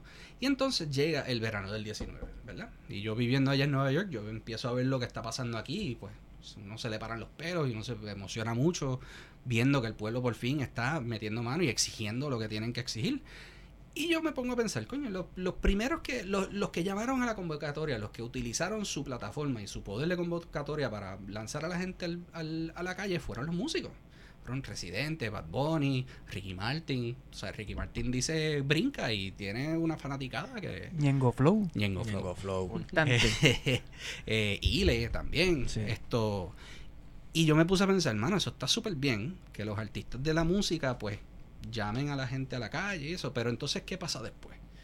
Porque al final del día tú le puedes poner nombre y apellido al problema y eso está muy bien, pero después tienes que matizar una. ¿Para dónde tú quieres ir? Hay que hablar de política. Sí, sí, Sí. sí. Hay que y, y, y, y, y- y- y visualizar cosas y, y, Y los artistas, lamentablemente, en- en ese verano del, del, del 19... Se les vio la costura, ahí se vio quién era algunos se les quién. vio, como Algunos a sí, Fonsi, por Fonsi, sí. ejemplo. Pero tú sabes a quién se le vio la costura. y le servía bien el pantalón a Tommy Torres, vanguardia tuitera. Tommy Torres ha cogido Twitter y lo ha destruido desde el verano del 19. Tommy Oye, hoy Torres, hizo un tweet, abrazo. lo de Pornhub en... Que iba a regalar membresía y él dice, recuerden un lavarse bien las manos. Wow, son Wow. tweets de nivel, El de tipo buen nivel. sí. Sí, sí. Pero sí, no sí. hay ningún contenido, más allá de que hagan las convocatorias, Sí, no la otra nada. parte del contenido, que es lo que proponemos, Exacto. no lo hay. No, no existe. No lo hubo. y, y yo creo que, pues, mira, de la misma forma que los músicos le metieron mano a ese parte del problema, yo creo que a los, los- los artistas de la palabra y los artistas visuales les corresponde empezar a, a matizar esos futuros. Y yo me puse a pensar, y, y- y- y- me puse a pensar en voz alta en Twitter, y dije, coño, ¿y, si, y si montamos una antología que sea cuentos cortos por autores boricuas que, que- que plasmen visiones de un futuro Puerto Rico pos- poscolonial? O sea, que el, el- el planteamiento sea, tú haz lo que tú quieras. Tú cuenta el cuento que tú quieras contar, pero tiene que tener que tiene que tiene que estar situado dentro de lo que es un Puerto Rico postcolonial. Tú puedes definir, digo, y tú, supongo que alguien podría decir que pues Puerto Rico como un estado es un Puerto Rico postcolonial. Que lo hay Lo ahora. Existe, sí, es Ujú. fantástico. Eso es parte, no sé si sería un cuento efectivo, Bueno, pero, pero, no, no, esos no, son pero otros 20 espérate, espérate un Pero momento. la- Partir de esa premisa. Sí, la historia partir- estadista. Partir de esa premisa es un reto excelente. Claro. Claro, por y supuesto. traigo a Y colación. de hecho, ca- cae dentro, puede- digo, podría caer dentro de lo que es la sátira, por, él, Sí, por ejemplo. sí, tú sabes. Sí. traigo a colación un libro de ciencia ficción escrito por una mujer, no recuerdo su nombre ahora, Dios mío, lo leí hace tanto tiempo, que se llama The Sparrow. Y The Sparrow, el protagonista es un puertorriqueño, que él, este, un genio académico, pero era un monje jesuita. No sé si ya estaba pensando en Fernando Pico cuando Eh, escribió eh, el cuento. Este, pero este tipo los ayuda, es un maestro en lingüística y el Vaticano está financiando un viaje para un planeta donde se encontró vida porque el Vaticano quiere llegar primero a evangelizarlos. Claro. En ese en ese en esa novela Puerto Rico ya es el estado 51 Pues, y en una parte el, este monje jesuita tiene, ¿verdad? Parte de sus labores es ir a dar eh, pues, servicios a una comunidad en La Perla. Y bajan a La Perla en el 2100 y pico, en el estado 51, y la miseria es fucking rampante. claro, claro. Que ahí entonces tú tienes una pullita, mira, estado 51 con una costa que ya estamos yendo a otros planetas, pero mira la perla Lo como sigue, siguen habiendo unas contradicciones, o sea, ahí tú puedes jugar con los conceptos, entonces estamos descolonizados o no estamos descolonizados, que es la que hay, se borraron o no las desigualdades. Pero a mí me interesa. Ah, dale. Eso de la sátira, eh, me estoy recordando de que hace mucho tiempo en una clase de historia de Puerto Rico en Mayagüez leímos una novela eh, de sátira de la década de los 30. Se llama La República de Puerto Rico, una novela de actualidad, pol- de actualidad ah, eh, política o algo así. Y la novela trataba sobre una hipotética República de Puerto Rico dirigida por, Pe- por Pe- Pedro Albozo Campe, algo así. Porque no tenía el nombre de Albizu Campos. Sí, sí. Y era siguiendo o, o burlándose de la visión dieguista Claro. de lo que era la independencia de Puerto Rico en ese momento, que era una república eh, con protectorado. Como lo que pasaba con Cuba, que tenía una enmienda a la constitución, la enmienda Blatt, imaginándose la independencia de Puerto Rico, pero con un protectorado de Estados Unidos. Sí. Lo, lo que ahora llaman la República Asociada. Claro. Pero una sátira brutal. Y en esa época el libro fue, tú sabes, por los nacionalistas, pa, censurado. imagino. Sí. Me Mira, imagino. este, eh, interrumpo un momentito para decir el nombre de la autora, María Dorian Russell, la autora de The Sparrow. Es un libro bastante chévere. Eh, explora los temas de la colonización y la ironía de que estamos en un nuevo mundo, un futuro hermoso, y el Vaticano va a ir a usar a un puertorriqueño colonizado para ir a, Colonizar. a Ujú. colonizar y a predicarles el evangelio y las bondades del catolicismo, de la cristiandad, a esta civilización que no es de otro país, otro planeta. Pero eso, eso es un espacio que se crea para Sí. explorar estas cosas. Y, y la realidad del caso es que yo, o sea, lo digo como que medio de chiste, que sí, podría ser, pero a mí en realidad lo que me interesa son visiones positivas, tú sabes, para, porque la idea es, la idea con esta antología es añadirle al cuerpo de, de- de Sí. historias y de cuentos puertorriqueños para que la gente pueda ver que, que aquí hay tela para cortar y aquí se pueden hacer cosas. Que otro futuro es posible. Que otro, fu- que otro futuro es posible, muy bien dicho. Abre- abre- Esto-. Eh, y entonces la, la, la antología está, está diseñada para poder hacer eso, de diferentes formas. Queremos, queremos publicarla como una edición completa en carpetadura, bien chévere para coleccionistas, pero también queremos publicar cada uno de los cuentos individualmente como, como en formato sin, bien barato, para entonces nosotros poder ir este verano tirarnos a la calle y repartirlas en los diferentes sitios donde los puertorriqueños están reuniéndose para autogestionar su futuro, o sea, en lo- las asambleas de pueblo, en reuniones comunitarias y cosas así, para que, para que, pues, muchas cosas. Primero, inspiración y diversión, ¿verdad? Pero también para que la gente vea, mira, aquí se, se crea y se piensa y, Sí. y se están creando posibilidades, tú sabes. Y, y se ve mucho en muchos proyectos de autogestión que Y se coño, están dando. estamos pensando en el futuro. Sí. ¿sabes? Eso es válido también. Coño, Absolutamente. ya llegó el momento en que nosotros pensemos en construir, construyamos un futuro y pensando también que un Puerto Rico descolonizado, eh, entonces hay que plantear cómo van a ser las relaciones de poder entre género, Ajá. cómo van a ser las relaciones de poder entre razas y cómo se va a manejar el asunto de clase. O sea, es una plataforma perfecta Esos para son- entonces cada tú hacer... historia son semillas que tú vas Sí, a dejar. Sí, absolutamente. o sea, ca- cada historia es una tesis política. Sí. Y entonces, pues ese, ese es una parte del proyecto, la antología. Entonces, la segunda parte es el álbum gráfico. Eh, yo soy artista gráfico y todo, toda producción literaria de Fireside es una producción de, de alto, alto valor de producción. Eh, y yo quiero, pues, tanto que plasmemos ideas eh, en palabra, que plasmemos ideas en eh, visuales también. Así que cada cuento de la antología va a ser ilustrado por un artista puertorriqueño diferente y entonces esas ilustraciones las vamos a coger y Garvin Sierra de Taller Gráfico PR Saludos a- a Garvin, el caballazo. absolutamente él va a imprimir una serie de serigrafías tamaño afiche de colección, serie limitada. O sea que si, si no vaquean el proyecto en Kickstarter, se quedaron sin la, sin la serigrafía. Esto eh, para acompañar la antología.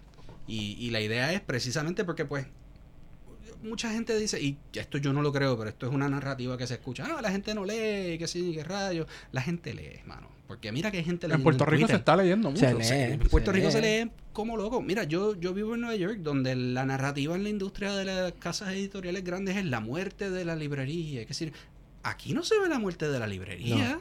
No.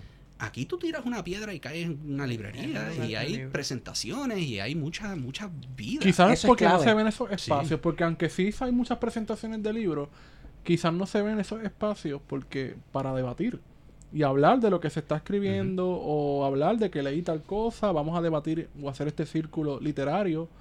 Ese, esos espacios no los hay. Sin embargo, se están abriendo porque tenemos librerías como el Candil y librería Casa Norberto, Ujú. donde hacen conversatorios, presentaciones de libros, así que las librerías están volviendo a ser espacios culturales Sí. donde se discuten ideas, etcétera. Y en el caso del Candil, que es fuera de la lógica metrocentrista, es Claro. en Ponce y es un lugar de, de reunión no solamente para la gente de Ponce, sino del área azul y hasta Sí. suroeste, porque en Mayagüez lamentablemente no hay eh, el espacio de una librería formal, lo que hay son librerías universitarias, de Sí. textos universitarios, no una librería que tú puedas ver eh, las novelas, ver libros de historia, Sí. no lo hay. Y eso, eso es un espacio sumamente importante. O sea, ahí es donde es lo que tú dices, ahí es donde la gente se, se reúne, hacen conversaciones y, y- y comparten ideas. ¿Sabes que algo similar estaban haciendo en Borders Sí. cuando murió, pero esos espacios, esas dinámicas no encajan dentro de entonces estas personas vienen aquí a hablar y no vienen a consumir. En Borders ya estaban jugando ajedrez. Borders, Borders lo que pasa es que vivía en Plaza Las Américas. Sí. tú sabes, y ya eso te lo recontextualiza todo por Sí. completo. No es lo mismo tú tener, tú sabes, Borders en Plaza que libros AC en la Ponce de Le- en la, en la, sí, en la Ponce de León. ahí. Sí, exacto. Esto, sí, que es un espacio diferente. Sí, Había uno en Carolina, en un Borders, en Sí. sí, sí, sí. sí. Escorial, ¿qué se llama? ¿Cómo que se Plaza Escorial. Plaza. Donde está el, el Walmart y, Ah, yo no y sé. el Samsung. Había un Borders fuera que, Ah, que, sí, sí, sí. que hay... Nada, no era la, no era la mismo tráfico de gente. En Mayagüez también había uno. Cerca uno de la, de la UPR de Carolina era el Borders que, que había allá. Y yo cuando esperaba a mi esposa que estaba estudiando allí, no era el mismo movimiento de gente que tú mencionas. Sí. Claro, incluso la librería Norberto en Plaza Las Américas, yo no sé si fue así estratégicamente, pero tú tienes que subir dos escaleras. tercer piso. Al Sí. tercer piso, dos escaleras Y eléctricas. ahora le van a poner el holgorio de Dave and Buster al frente. Anda, por Ah, carajo. diablo, en vez Yo cuando me lo dijeron, yo dije, eso no hace la sentido. bicicleta. Eso Sí. no, No, con los no chamaquitos corriendo así. Donde estaba la farmacia, ¿verdad? Quitaron el pis pisado no está allá, ¿verdad? No sé. No, sí, no. Estaba la farmacia. Bajaron a Walgreens, abajo del primer Sí. piso, y va un Dave Y and Buster. quitaron los argentinos. Y tú sabes, en Dave and Buster, mientras más alta la música y el ruido, pues, pues yo, mejor. yo entré a un Dave and Buster's una vez y salí creo que a los 5 Sí, minutos. tú dices, no, No, mucho. Si, si tú vas para el mood y, y estás puesto para jugar y ese tipo de cosas, va- pues está cool. Es, es un ambiente que puede ser cool si estás para eso. motora de Batman, pero... Pero no. me, no me montes uno al frente de una librería. Pues creo, No, me lo dijeron, yo no he ido, yo pero sí me dijeron, no, bajaron el Walgreens porque va el Dave and Buster bien exagerado allí. Wow. A Plaza le hará sentido económico el Dave, pero válgame, no, no al frente de, de- de la librería. Que ha sido exitosa porque mucha gente daba. Que hacen los eventos hablando allí. La gente Sí. decía, no, no va a ser exitosa en plaza. Y sí ha sido exitosa. Ha sido. Sí, me No, una- por ahí, me da otra- felicidad. Otra cosa que, que esas librerías tienen, eh, que es un poquito diferente a lo que es un Borders o lo que es un Barnes and Noble, es que por lo general, aunque algunas son cadenas, los, la gente que trabaja las, libra- las librerías son amantes de los libros. Sí. O sea, en Sí. Borders y en Barnes and Noble, quizás tú entras y tú, dices, mira, a mí me gusta este tipo de libro que tú me recomiendas. Quizás Mm. te pueden decir, pero entonces el, el gerente quiere que empujes este libro, que ¿Tú carajo. sentías eso La- cuando estabas en Barnes Nobles? Bueno, yo trabajé, so, yo trabajé en Barnes and Nobles eh, en la sección de magazine, que era un poquito diferente. O sea, que yo no estaba necesariamente vendiendo libros. Pero es que en Barnes Nobles tampoco tú estás vendiendo libros. Tú estás ahí cuidando los libros. Tú Oh. sabes, cuidando la Pero es mercancía. cierto, tú vas al laberinto y Sí. a Mágica y, tú, ah, ¿qué de lo estás que buscando? Ah, pues mira, tú sabes que en tal lugar, en tal, este libro es para ti. Sí. Quizás te puede gustar. Es cierto, es cierto. Y eso, esa es la magia de las bibliotecas, de las librerías. Y de las bibliotecas también, de hecho. Sí. Esto, pero sí, esa, esa es- esa es la diferencia. Eso me acuerda de una experiencia que yo tenía en, en la tienda de música de Music Zone, que ha mutado como cinco veces. Yo no sé si ustedes iban a... ¿Tú ibas a The Music Zone en Plaza Las Américas? Eh, sí, en el primer De- piso, por la fuente. Sí, sí, pero, pero eso estaba en otro lugar en Plaza, yo no Una sé en dónde. larga. Sí, pero antes de vender Funko Pops y camisas de anime y ese tipo de cosas, antes de ser un Hot Topic pintado de blanco, era... Era un sitio donde yo conseguía los CDs de metal que no conseguía en ningún otro lado. Y allí trabajaba un muchacho que él estaba, John Nieves. Yo no sé, John Nieves, primo tuyo, porque tú eres No, Juan Nieves. uno, Uno calvito, con el coco raspado. no es primo mío, se llama John Nieves. Yo trabajaba un piso más arriba y bajaba y así mismo le decía. y Gracias, él me John decía el Nieves. disco que yo tenía que llegar. Gracias, John Nieves. Me Eso- llegó, me llegó esto de Yo Noruega. fui un día. Mira, estos Blind Guardian de Alemania, escúchalo. Así wow. Y yo, yo ponía Blind. Guardian y me ponía a leer Lord of the Rings mientras escuchaba Sí. Blind Guardian. Él me llevó Dream Theater, todos son buenos. Y después, pues si te gusta Dream Theater, Symphony X. Y las portadas primeras de Symphony X eran bien de fantasía y, y brujas y cosas. Y yo, wow. Pero como, como dice Pablo, tener esas conversaciones en estos lugares de intercambio cultural es bien importante Es porque no se centra solamente En me vas a comprar o no me vas a comprar el libro, pendejo. Sí. Sí, es la Sí, realidad. es real, mueve, mueve. Que era un Sí. poquito de lo que pasaba Que esa es la gran discoteca. en la gran discoteca. Sí, pero también en la sección de discos en Borders pasaba eso.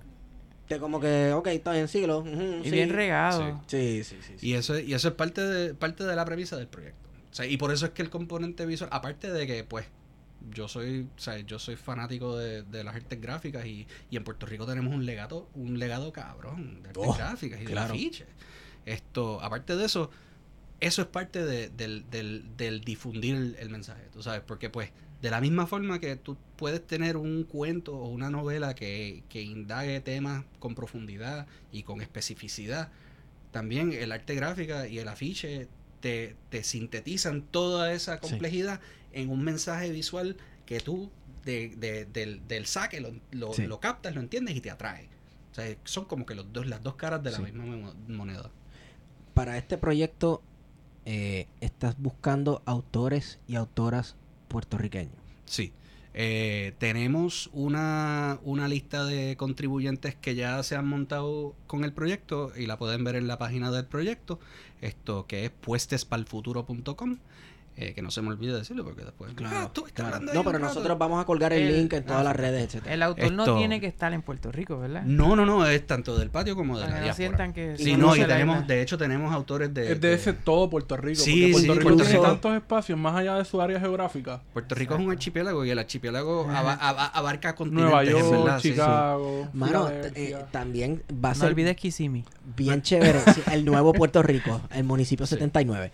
Eh, Ese, ese es el Bronx. hacer, es cierto, Exacto. es cierto. Hay más entonces. hacer la dinámica de estudiar estas visiones de un Puerto Rico en el futuro desde el punto de vista de un puertorriqueño que vive en Puerto Rico versus un puertorriqueño que se mudó a la diáspora hace sí. muchos años y hace pocos años. Absolutamente. Entonces, en adición a los, a los artistas y los autores que ya tenemos montados, y el narrador, que, que no se me olvide decir, valga, valga la aclaración, esto, todo, todo, todo trabajo que nosotros publicamos tiene, tiene una versión audio por, por cuestiones de accesibilidad.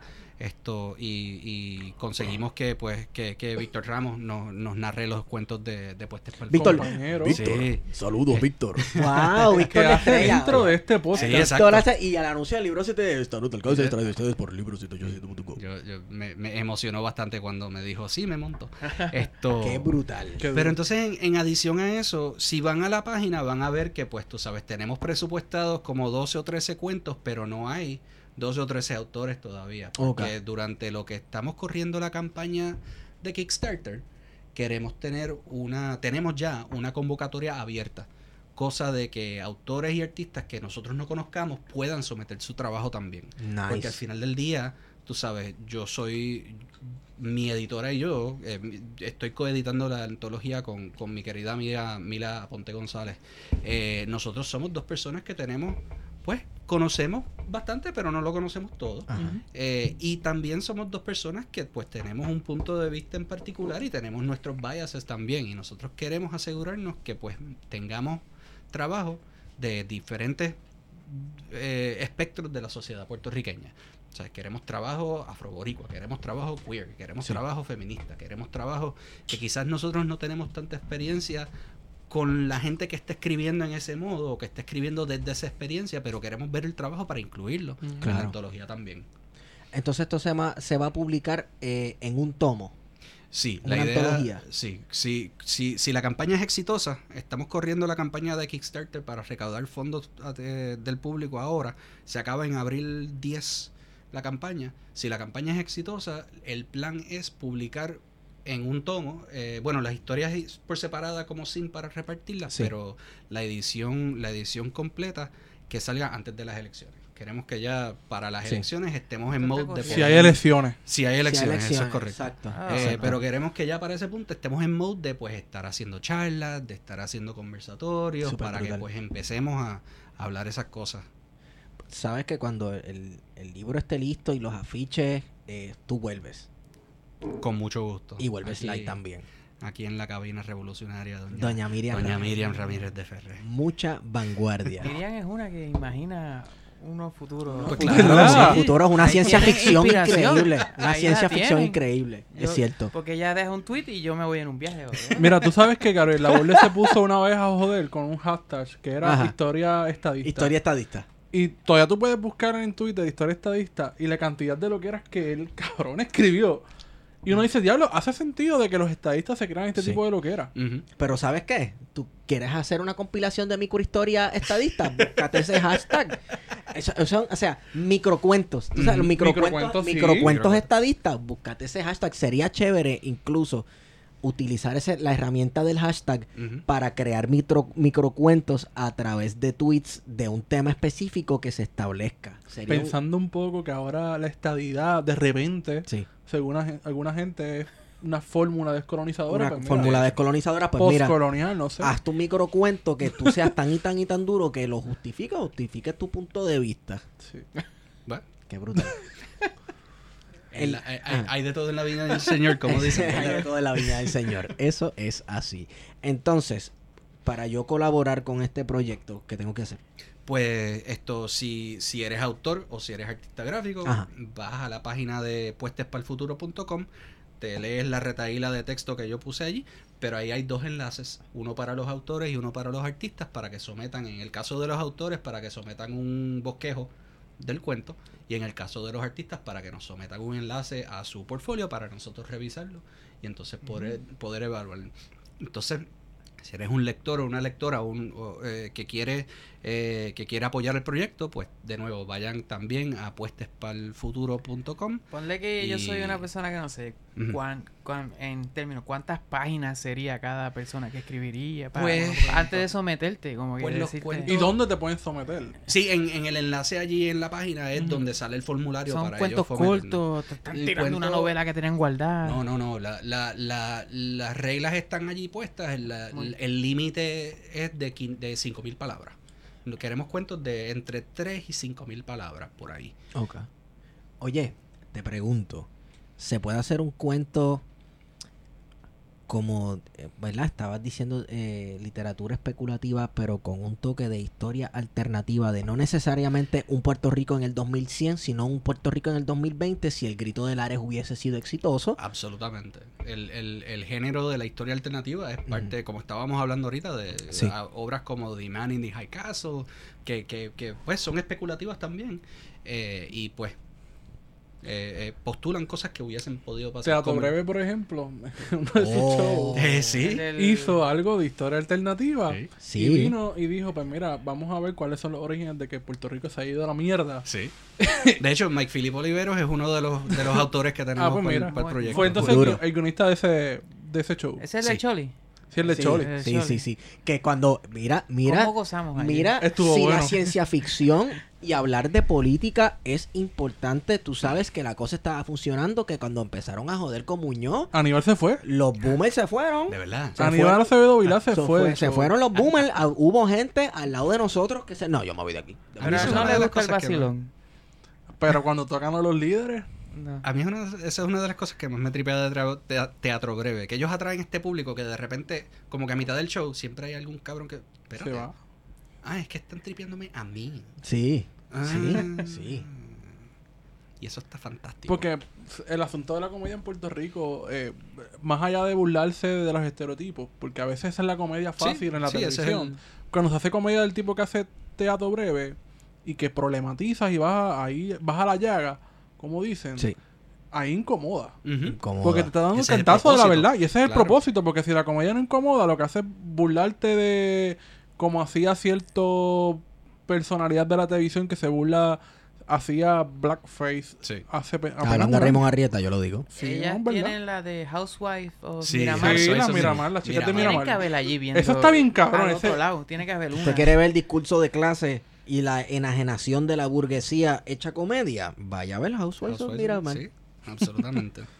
Y de seguro hay Housewives al otro lado. Como, ah, esto está bien chistoso. Esa es la cosa, que los guaynabichos Esta es van. fulana, esta es fulana, no soy yo. Ay, mira, sí es Mari Carmen. Pero los guaynabichos, exacto, los guaynabichos van. ¿A qué van se los allí? tripean, tú vas allá que se caguen Mira, en este ti. personaje de José Manuel de la Rosa, Ujú. Catarina Paola Fonalleda, tiene un apellido súper largo. Sí. sí, son Facebook. son así. Y es este personaje que, que creó.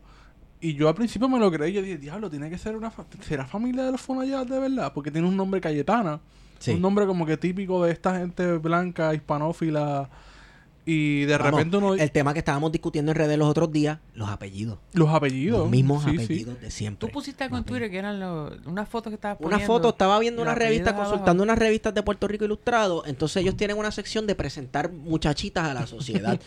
y pues Presentar muchachitas. presentar wow, muchachitas a la fuerte. sociedad. Era un sí, forceo pero es que es, es- es la sí. Sí, Sí, sí, es así, la Es sociedad. Estudia- estudió en tal cosa, es así, toca esto, toca lo otro y te ponen la foto. Es como un Tinder para nenas ricas del siglo Todavía de esa principios del siglo XX. 1917. Sí. Cuando tú vas a una oficina de un médico que está esta revista que tú nunca has visto y la abres llena de Sí. color y dice el torneo de golf y sale fulana de tal. Sí, como algunas secciones que publican en el Nuevo Día, que los paris de blanco y Ah, ese sí, los de cosas. domingos. Exacto, que hay gente, ahí hay gente que nunca ha visto un negro en su vida. A- así, tú sabes. Sí, sí, En- sí. eh, No interactúan ni nada. sí. Que tienen sí, servidumbre en sus casas en Guaynabo. y- Exacto. Pues mira, el, el, ¿Verdad? el, el slide diciendo, sí, verdad. Mano, Parece que conoces a alguien. Conozco, eh, he interactuado con muchísimas Te toca, te toca. señoras. sí. sí. mira, eh, Gente buena, de hecho.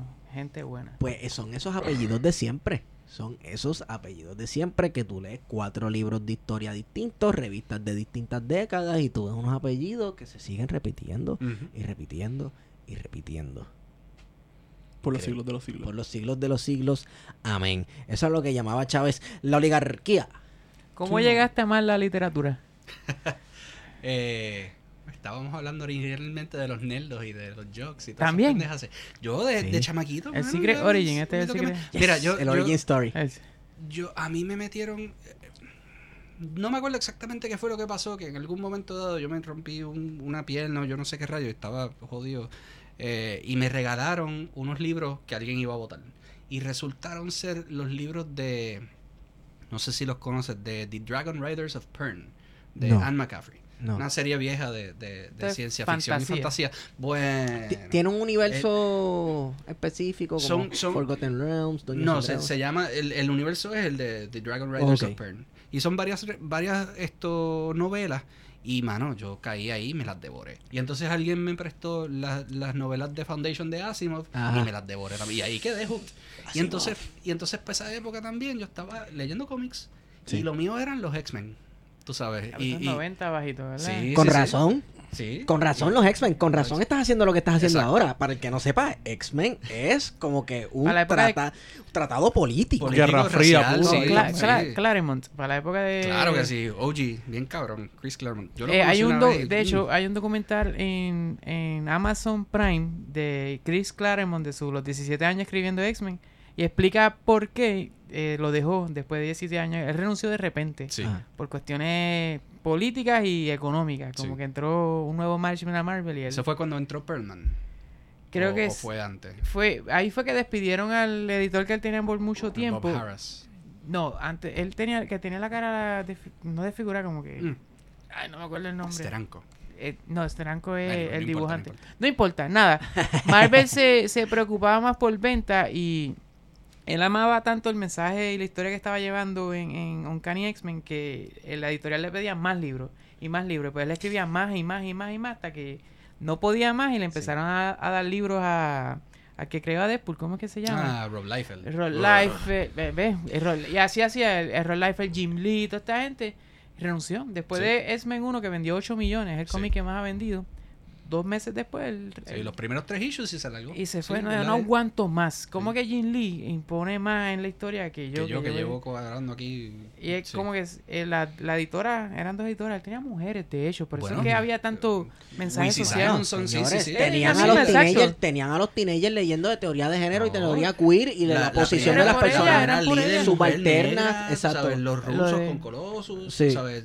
Eran, dos, vanguardista. eran dos mujeres y él. Por eso es que esos eso X-Men, es que, por eso es que es tan bueno. Sí. Sí. Sí. Eh. Eran mujeres los que estaban ahí. Oye, Pues eso y- fue y, la- y la masculinidad no se vio amenazada en ningún momento porque tenemos a Wolverine. Él, Ese eh, ma- esa sobredosis de testosterona. Demasiado. Wolverine inclusive es una es un es una es una eh, si tú lo, lo, lo ves a través de un lente interesante y crítico es una exploración del- de la macharrana fallida Sí. tú sabes la, la macharranería fallida Porque es O sea, un super macharrán, pero vive en constante depresión. vive en depresión es un alcohólico no sí. conoce su, su pasado literalmente no tiene concepción de dónde vino tú sabes es una persona completamente enajenada de lo que es su historia sí exacto Eh, sí, no, hay, hay, la gente se tripea los cómics, mano, pero un buen cómic, buen escrito, Al- bien escrito, le gustaba escribir más las mujeres, este, Kitty Pride, Sí, eh, sí, sí. Y todo lo que le podemos sacar, porque todo este análisis que acabamos de hacer está bien cabrón. Sí, unos- y eso es en un momento, tú con sabes, dibujitos darle de colores y gente dándose puños. Sí, ¿sabes? pero es que el, el lenguaje del cómic, el lenguaje de que, que, que, que, que ata la palabra con la imagen es sumamente complicado. Hay, se me olvida el nombre de él, un, un artista de cómics reciente que escribió un, un ensayo, dos ensayos, porque tiene dos partes, sobre lo que es la literatura visual, la, la, la literacia visual, o sea, el, el visual literacy. Tú aprendes a, leer y escribir palabras, tú aprendes a dibujar. que- Yo aprendí inglés con los cómics. yo también, yo también. Esto, tú aprendes a dibujar y a través de aprender el dibujo, tú aprendes a, a- a- observar el mundo. pero el, el, el- tú tienes que aprender también a leer cómics, a leer la, la síntesis de lo que es la palabra y la imagen. Y tiene su propio lenguaje, que si ves obras como Understanding Comics de Scott McCloud, te explican la- las mecánicas y cosas así. Y es su propio, su propio lenguaje, su propio medio. Bien Dicen que interesante. si de adulto intentas leer cómics, nunca viéndolo se te hace más difícil Sí. que un niño. Sí. La mecánica Sí. tuya de poder leer Es panel con panel. Lo mismo a mí. Yo he intentado y no. Yo Eh, no, empecé eh, a... Han hecho, creo- no estudio, pero es Nunca como, tuve la, si la oportunidad adulto, ni el... Ni... Se te hace bien difícil. Lo mismo Si pasa te con interesa, el manga. chequéate Understanding Comics, porque te da el, me- el manga mecanismo. que es al revés. que- El manga es al revés, yo nunca lo he entendido. Y al revés. Eh, se me ha hecho bien difícil el manga, me tardo mucho en cada panel, es una cosa bien brutal. ¿Tú leíste el libro de las teorías de, de Grant Morrison de, de los cómics? Sí, bueno, el Que la vida es un cómic. Es Eso. genial. Sí, sí, sí, sí, sí. Es una locura. sí, que nosotros vivimos dentro de un cómic y eh, cada panel es el tiempo. Ok. So, ya la historia está escrita y nosotros somos un panel. Ahora, está- ahora mismo está un, un panel y, ya existen los otros. Lo que es nosotros estamos viviendo este, Este nada más. este Este momento, nada más es un dibujo. Y ya están todos dibujados para adelante y para atrás. La verdad es que alguien lo está abriendo y esa es la historia. Bueno, Eso no es la predestinación eso, y la eso es, providencia y... Eh, bueno, pero eso entra viajero. en los conceptos de Descartes, de qué es la realidad y cómo Sí. tú la percibes, Sí. pienso luego existo, también entonces entrar en los debates de si yo no estoy percibiendo algo, existe. Entonces lo que existe es lo que yo puedo percibir y no puedo percibir y por ahí nos vamos por ahí Es- para es abajo. Sí, Y entonces tenemos que Sí. meternos ayahuasca aquí.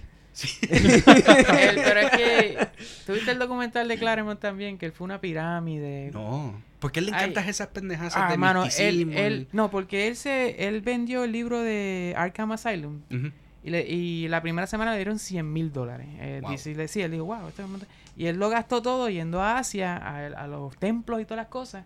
Y él fue a un templo, se metió un tipo de droga o ácido en otro por allá, subió arriba, se fue al espacio y se encontró un escorpión que el escorpión le explicó la vida en la tierra y la destrucción y todas estas cosas y le dio la teoría esa. Wow. Y por eso él bajó a la tierra y ahora los cómics de él son como bien... eh, él combina lo visual con lo que escribe para llevarte un mensaje bien loco, que tú, que tú terminas perturbado si lees mucho de Grant Morrison. Y es porque un escorpión le, le dijo eso en el espacio.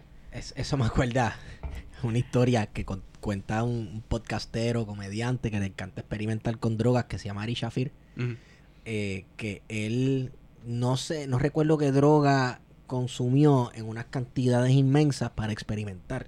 Y él dice, él estuvo fuera como una hora, más o menos, fuera de órbita. Pero él dice que en esa hora él vivió una vida paralela de años y que él tuvo una familia y que él tenía su vida y que cuando volvió del viaje le dio depresión porque extrañaba esa vida. Wow. Eso me recuerda, eso me recuerda a uno de los cuentos precisamente de una de las participantes en nuestra, nuestra ¿O sí? Sí, la, la- Ah, ya la- quiero leer, ¿ves? No, no. La Spoiler, autora, spoiler, la ahí. autora se llama Rita Isabel Collazo eh, Vázquez y el libro se llama Pasajes. Esto y el primer cuento es precisamente es un es un relato bien interesante porque te toma tiempo situarte y es precisamente un personaje tratando de entender por qué el- el- la vida lo atrajo a, a mudarse a Puerto Rico, eh, buscando una persona que nunca había conocido. Y resulta que era, no, no voy, a, no voy a dañar el Ujú. cuento aquí, pero resulta que era otra vida que había vivido en, en, en dirección opuesta en el tiempo.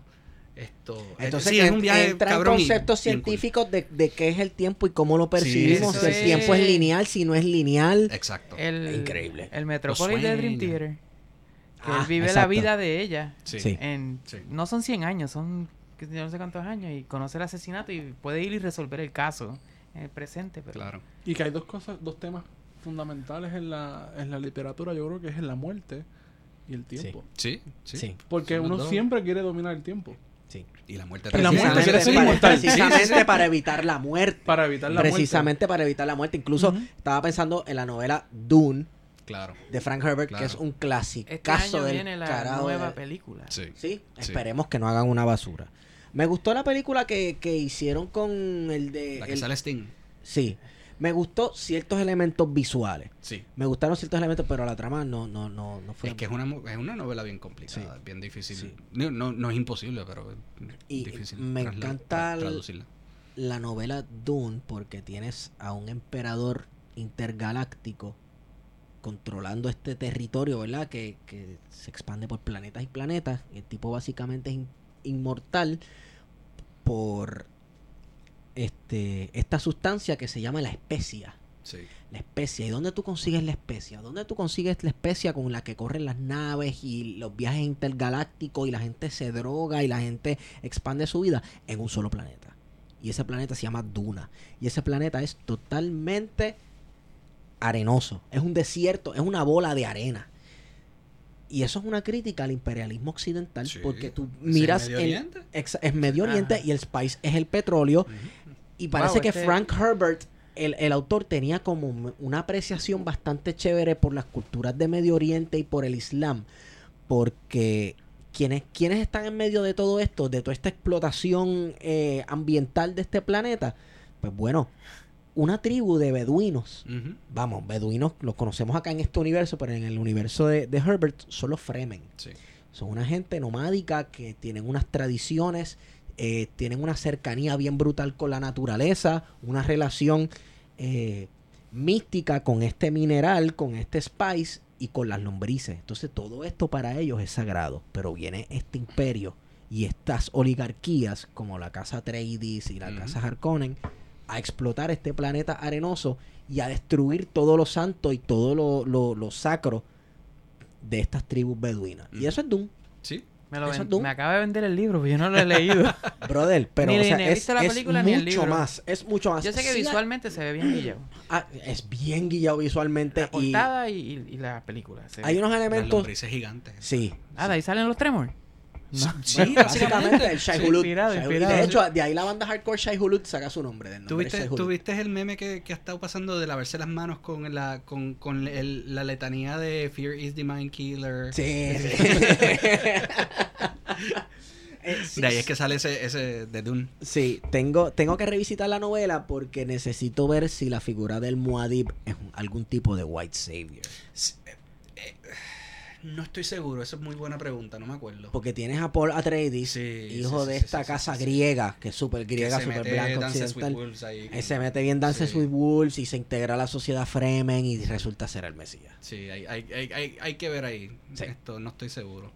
Pero, pero es, es- es lo que estábamos hablando ahorita de la, la metáfora y el- el- el- el- la- las herramientas que utiliza la ciencia ficción para, para, para indagar en temas de, de contundencia actual. Sí. Tú sabes, esto.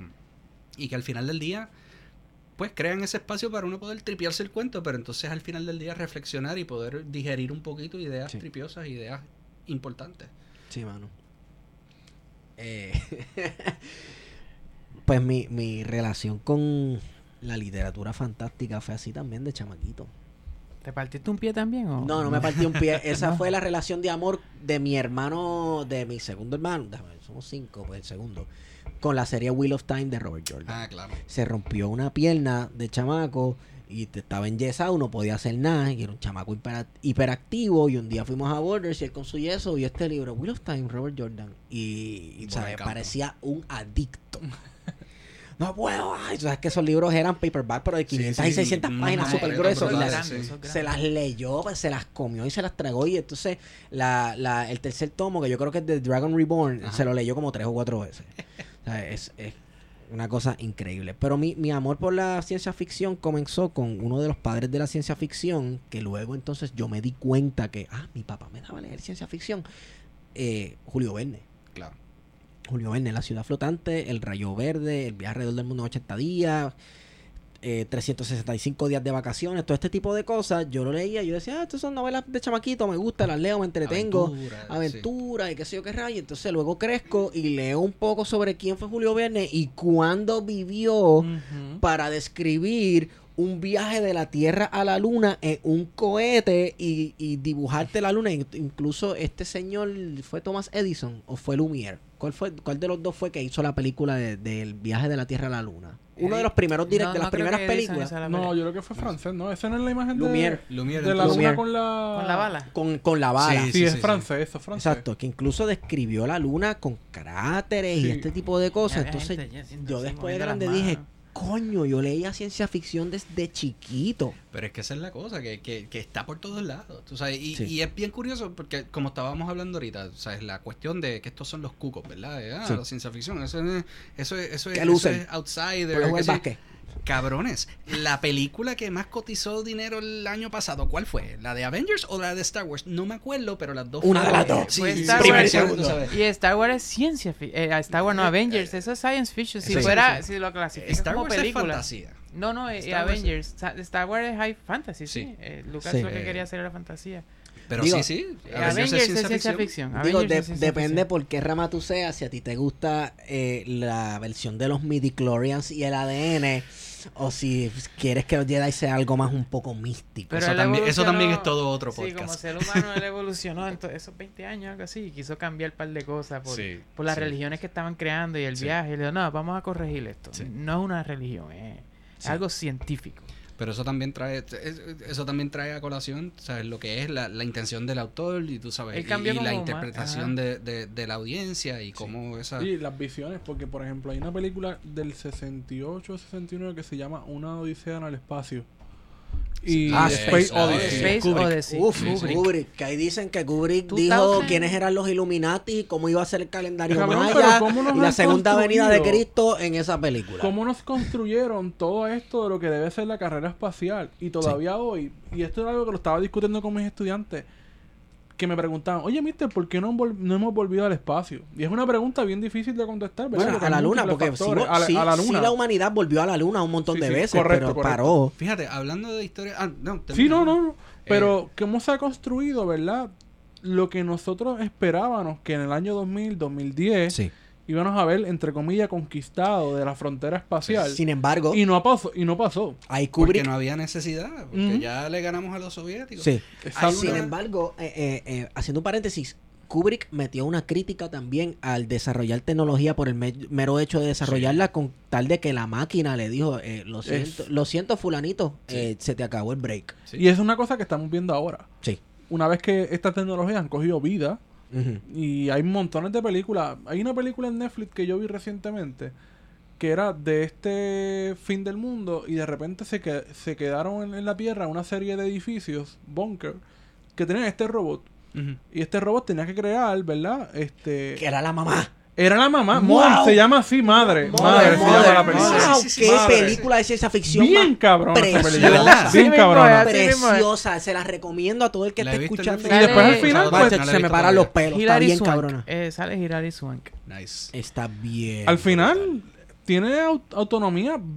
eh, el robot, o sea, madre, tienen una autonomía tan cabrona que tienen que. Sí.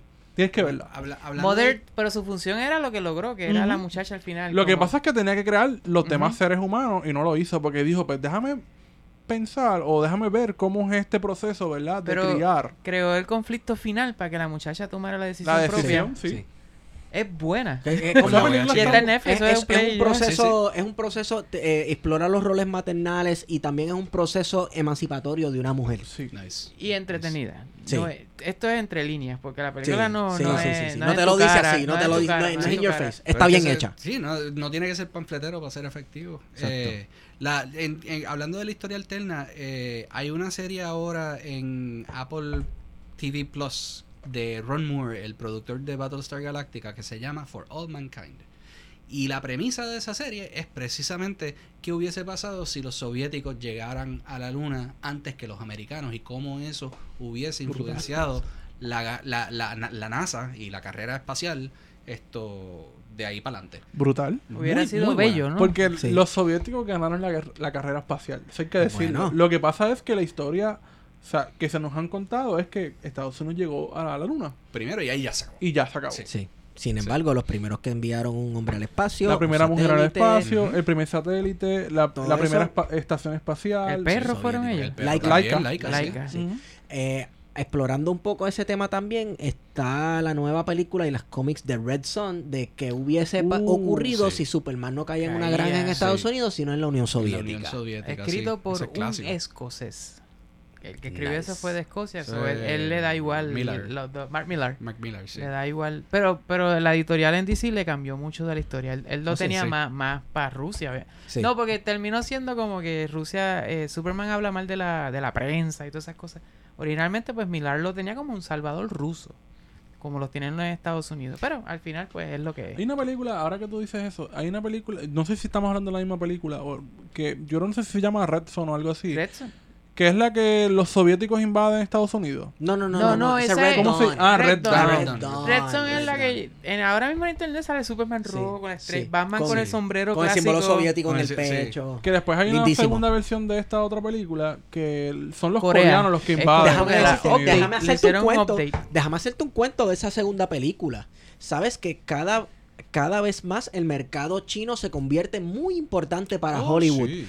Y Más tanto importante así que el, que el que el americano. estadounidense, Son más de obviamente, mil porque millones de mil millones de habitantes consumiéndote. Para esa nueva película de Red Dawn, ¿tú sabes quién era el enemigo original que invadía? Los chinos. Ah, Pero el claro. mercado chino le dijo, papá, ¿qué tú vas a hacer? Cámbiame eso. La mafia cultural La- china, sí. mi pana, en la ciencia ficción está bien, bien Sí. Fuerte. montada. La, la- el Estado chino está haciendo, a mí me, han- o sea, de- cuando en, en- en- cuando me leí El Resplandor de Luz Bella Ajá. fue en un viaje a, a Dublín a la, la, la, la, premiación de los premios Hugo. Esto, y pues eso es una conferencia de ciencia ficción y de fantasía y de todos los aficionados que va gente de todas partes del mundo. Es el Worldcon.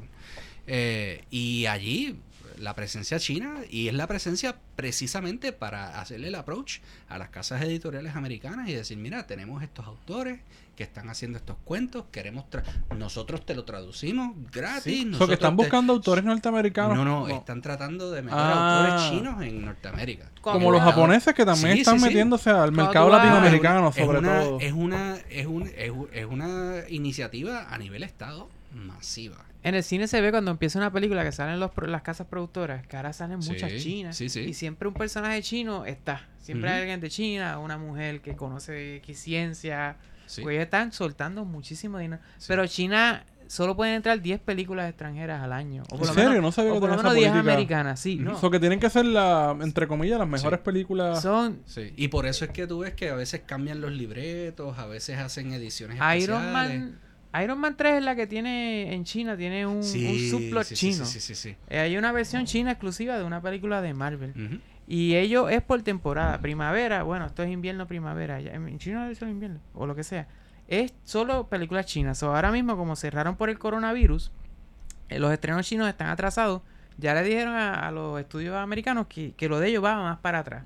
Y por eso está este corre-corre en Hollywood de pérdidas. y- Ah, porque China dijo, ah, las de nosotros no salieron, pero van a salir cuando iban a salir las tuyas.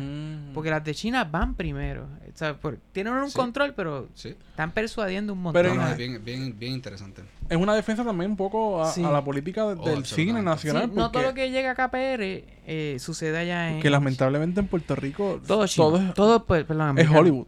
No, aquí para la película boricua, aquí se crea una película boricua al servicio del cine. O sea, yo te hice esto para que tú hagas dinero, porque yo no lo haré porque tú me pones precios muy altos, no, eh, la cantidad de salas es mínima, no me le das promo. So, es como que el, el, puertorriqueño, la, la industria trabaja para que ca- caribeño, el cine en general, tenga una película que poner para ellos, para vender Ujú. popcorn y refresco y lo que sea.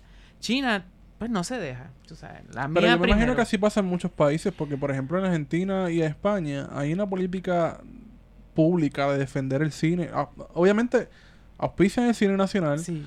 y lo defienden. Entonces como que le pones un poco el freno a, a toda esta Pero, película y eh, esta cultura, porque al final lo que hace el cine Es, imponer la cultura estadounidense Sí, a través del mundo. absolutamente. Pero bajo nuestra nuestro coloniaje, Wario, ¿se puede poner, se puede hacer eso?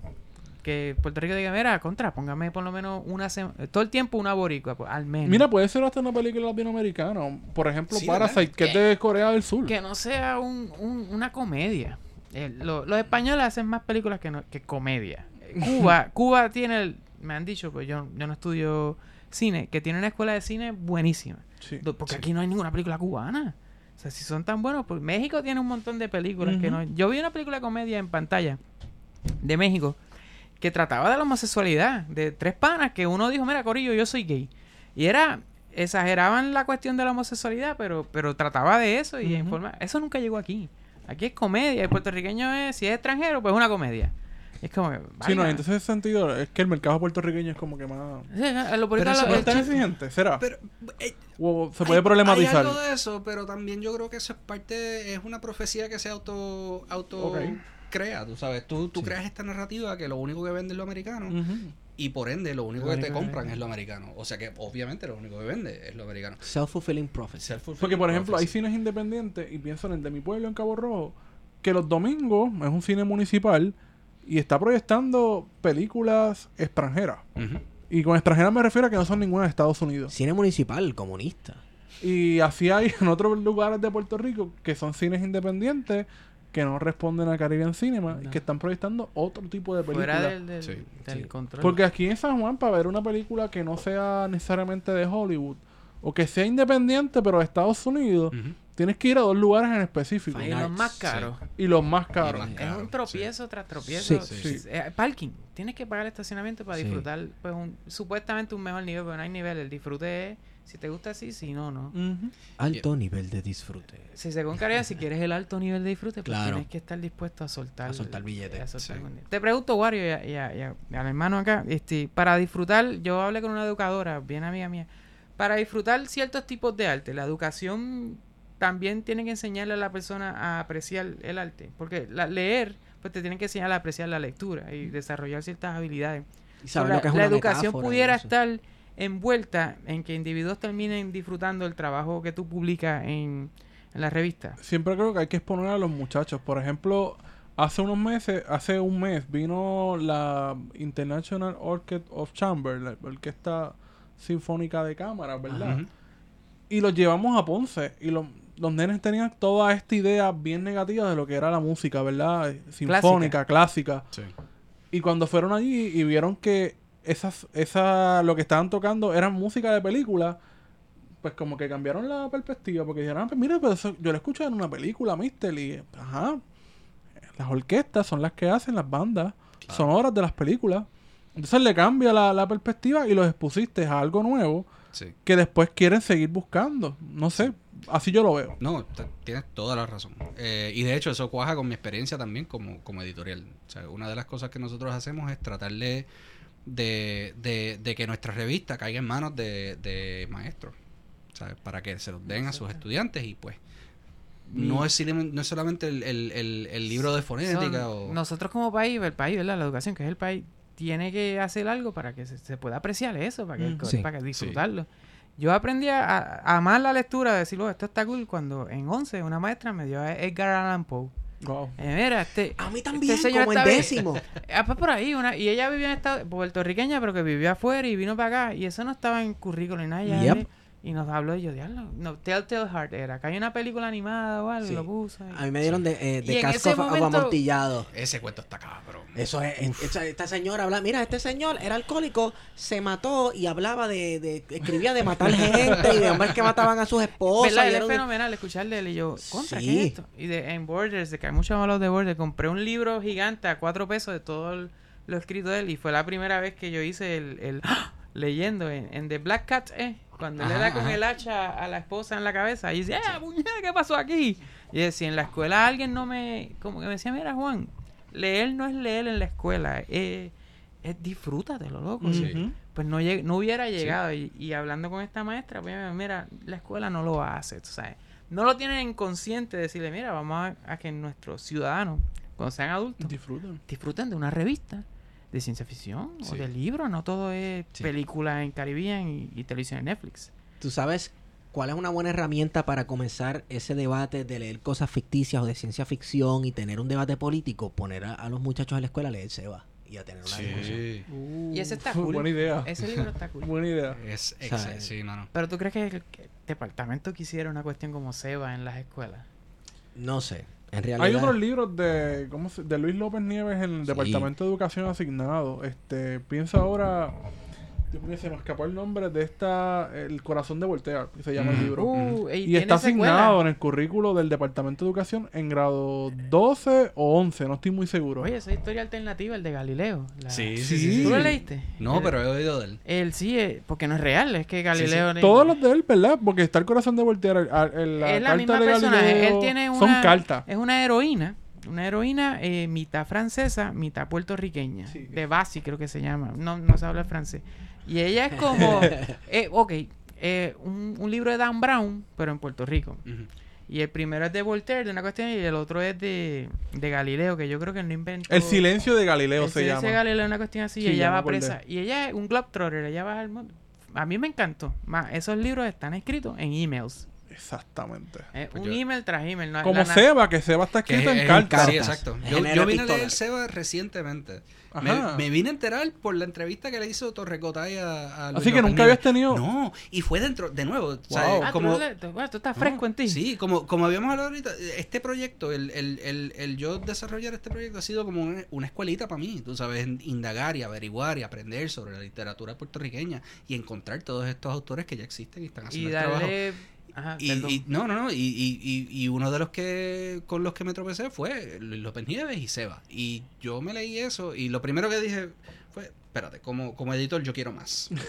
o sea, esto tiene que ser como una, una novelita corta o quizás algo interactivo que sea como un archivo digital que tengas las, las cartas del General Miles y que sí. Para los que para los escuchas que no sepan, eh, Seba es un cuento corto eh, que es una historia alternativa que estipula que los americanos, mm, la primera incursión militar eh, de los americanos no fue en julio del 19 1898 sino, eh, y exitosa, sino que fue una invasión fallida En el, en, bueno, en, en el pueblo Sí. eh, ficticio de Seba. Seba. Eh, en, el, en mayo del 98 eh, y tanto fue la frustración y el, y, y el caso tan embarazoso que el general Miles decidió borrar el pueblo de Seba no solo de la faz de la tierra sino de la historia Sí. y le- el cuento de Seba es como este reportero averigua eh, eh, encuentra los- la, la- la prueba de que, de que esto este aconte- aconte- acontecimiento su- su- eh, sucedió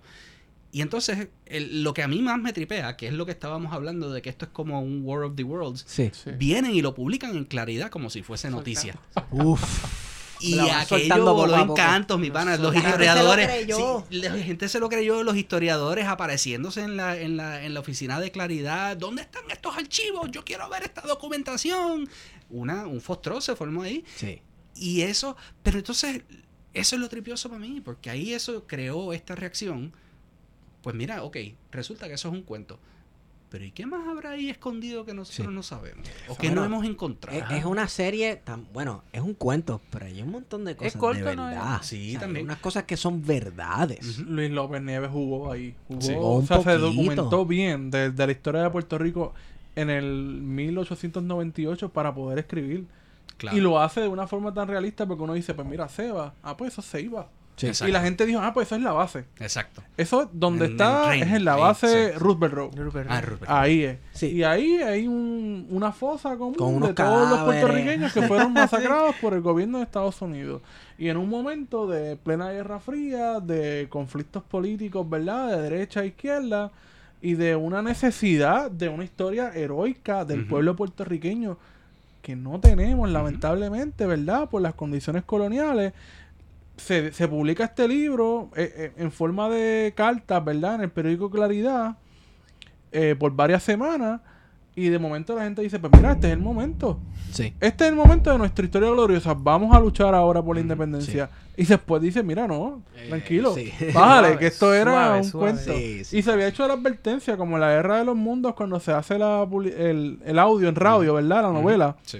Y la gente no Sí, lo había, se había olvidado. Sí. Pero, pero eso, eso tiene mucho que ver y, y se puede hablar mucho de nuestra sed Sí, Claro. como Sí. pueblo. Por supuesto. De que se cuente mi historia. Que puñeta. sea heroica. Los griegos Exacto. tienen los 300 espartanos. ¿Y qué es lo hermoso? de los 300 espartanos que los mataron a todos. Que los mataron a todos, pero murieron defendiendo Esparta Exacto. como hombres machos masculinos que eran. Entonces nosotros... película. la Sí, no, no, no. Y, la la, historia. la- completa de la guerra del Peloponeso. ¿Ustedes si- siguen Ciudad Seba en Twitter? Eh, no, pero yo sigo, Pues- yo me digan los correos de los cuentos Pues él, cortos a él- mi sigan mail. la cuenta, él tira el cuento de la semana. Exacto. Luis Sí. López- sí, y no lo- sabía eso. Ciudad Seba en Twitter. Y tira, mano, tira en español los pone. Yo he leído cuentos cortos de japoneses, de franceses. Luis- yo no sé si es Luis López Nieves o un corillo. No, no, es él. Es Y él, su- ¿verdad? Y su compañera, Pues su esposa, sí. Yo soy un fanboy de él. Yo le escribí Mm. un día random varios años atrás en Twitter. Le dije, mano, hay secuela de. Y él al tiempo, parece que él no es como nosotros, adicto al celular o lo que sea. Me dijo, hola Juan. No, actualmente no estoy escribiendo la secuela comprando de... ahora, Sí, Sí. Y, y luego, como dos años después, volví y me escribió y me dijo, mira, publiqué otro libro, no es lo que tú querías, Sí. pero, pero hay otra cosa en la calle. Pero ¿Sabes? esa página está bien cabrón, Ciudad Ciudad Seba- Seba. Porque tienes poesía, tienes Es cuentos la página, es un enlace. Es un enlace, Es es lo un que te pones portal enlace. Que yo creo que es de los primeros portales cibernéticos en Puerto Rico que comienzan Bueno, a documentar, a poner novelas, cuentos, Sí. eh, poesía, de todo. de todo. Mira, pensando en una crónica que yo creo que pudo haber tenido mucho potencial y yo no sé si... Bueno, no, él la hizo, este, bueno, Alexis Zárraga con la revolución estadista. Sí, que empezó en Twitter. Empezó en Twitter jodiendo y luego entonces en su blog y, y contando esta historia gloriosa nuevamente jugando... No la he leído, pero jugando, jugando con la cuestión día, del hashtag historia estadista, montando una historia gloriosa del, del, est- Del movimiento de- estadista. del movimiento estadista de Puerto Rico, que históricamente se le ha criticado de que ustedes son unos arrodillados. Será minimizado también. Será históricamente, minimizado, sí, pero- gente que pues son unos colonizados. Y. Arrodillados, etcétera. Pero Entonces que está- tienen una historia. Sí, Claro. tienen una historia. Sí, sí. sí. Quieren escribir una bella historia a ellos. al final. Que eso, tú, tú eres del pueblo de... Tú eres De del pueblo de yo Estoy dando Barbosa. la lucha allí. Tú eres del pueblo de Barbosa. Sí, pero también allí fue que... Barbosa que fue discriminado en la Universidad de Puerto Rico.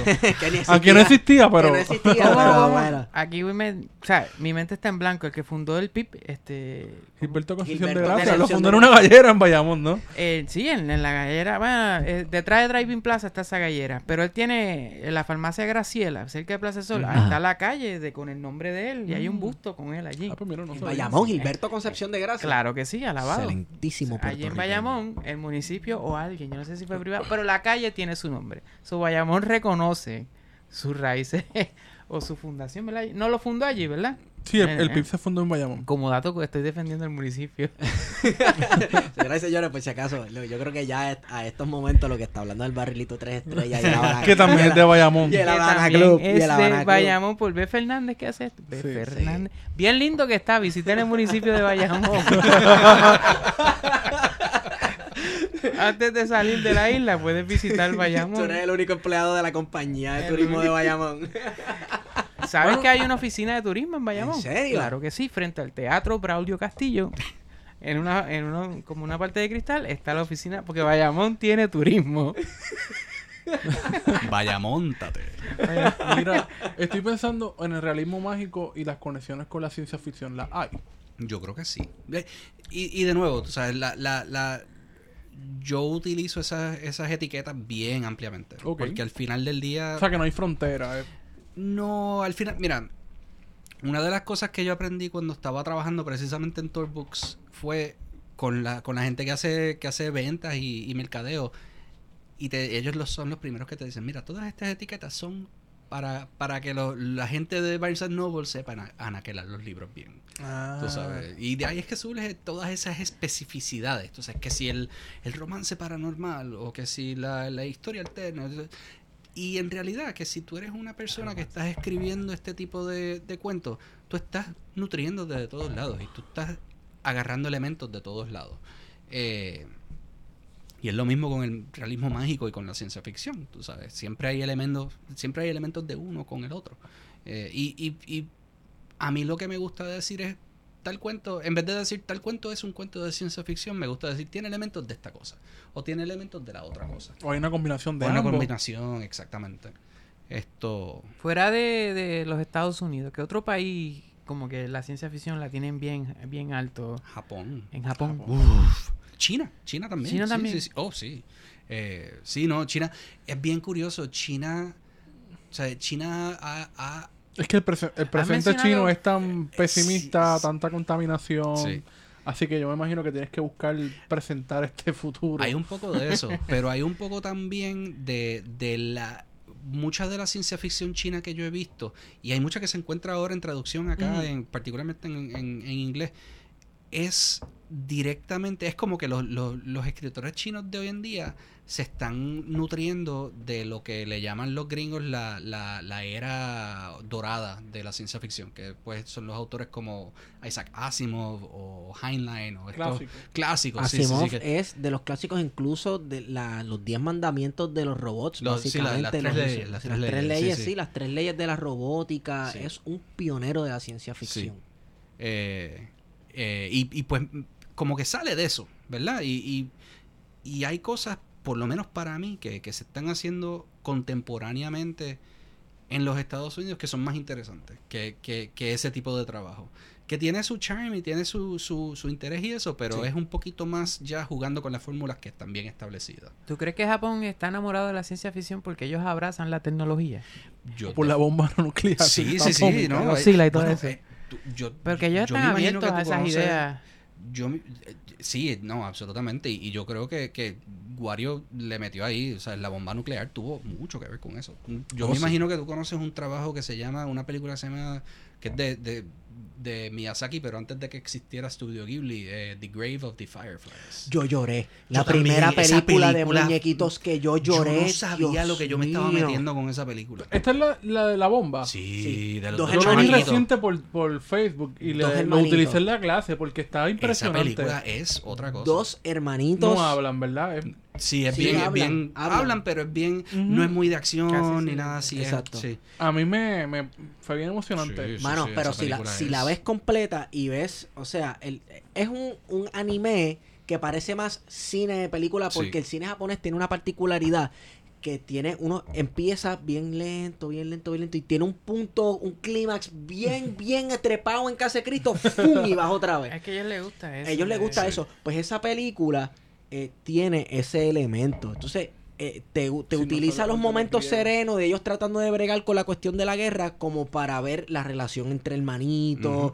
Soy tu hermano grande, a la misma vez pues nuestros papás murieron, soy tu papá a la misma vez.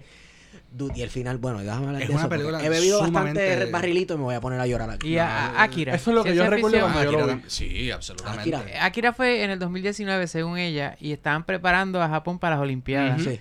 Como en la vida real. Sí. que Sí. es en el 2020. Y es como, diablo, ¿cómo tú sabías eso en, en los 80? Y había Que coronavirus. Incluso la, la, Bueno, había un descojón en Japón, pero no era corona- la confrontación final En Neo Japón. Neo Japón, Neo Tokio, eh, la, la Neo confronta- Tokio, la confrontación final de Akira, ese es un estadio. Sí. Construir Sí, para las Olimpiadas. Eh, con Tetsuo, Sí. con Tetsuo Oshima, que eh, es Ni los Simpsons. una Ni los analogía. Y es una manga metáfora, primero. una metáfora de los peligros del abuso del poder, Sí. de cuando la gente tiene poder absoluto. Y la película empieza con lo que parece una bomba nuclear, Sí. pero luego entonces te explica Te lo das que es. cuenta de lo que Sí. es. Pero otra- sí, ¿no? En el cine japonés hay otra figura que es clave, Godzilla. Sí, Godzilla. absolutamente. ¿Sabes? Y Y- Godzilla también viene... ¿De dónde Bueno. viene Godzilla? Porque atómica. hay algo No nuclear ahí. nuclear. Sí, es un animal radioactivo que la radioactividad lo alimenta y lo hace más de hecho, fuerte. más, más recientemente existe la, la serie de, de Tetsuo, The Iron Man. Sí, Que, que es una es una respuesta a, a la tecnología Sí. y al- al- a la industrialización. Y sí, no, no.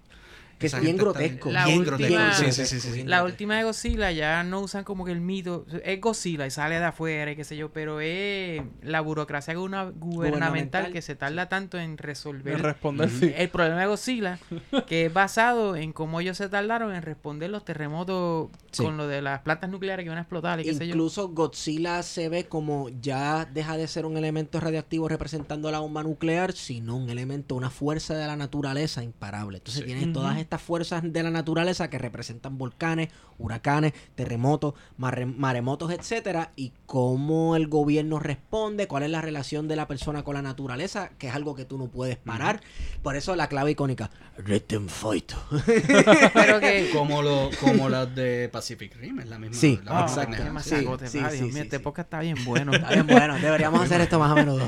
Yo no me- yo no me opongo que yo vi nada. esa de Godzilla y era como, coño, eso Puerto Rico es María. ¿Verdad? eh, Sí. Sí. Sí, porque sí, es que sí. el- Bueno, la la película visto. es, pseudo aburrida porque es gente hablando en oficina y, y como, no, porque no podemos hacer esto y es el gobierno Sí. haciendo nada mientras Godzilla viene a destruirlo. como- Sí, pero tú dices las nuevas, la última, última, de la porque las viejas Cranston. quedaban en guapa, tú veías la, la nave, tú veías Sí. la nave con los cables. Es. Shin, Shin Godzilla, Shin Godzilla se llama. Él va, sale al agua y todo el mundo sabe que viene y va poquito a poco destruyendo ciudad.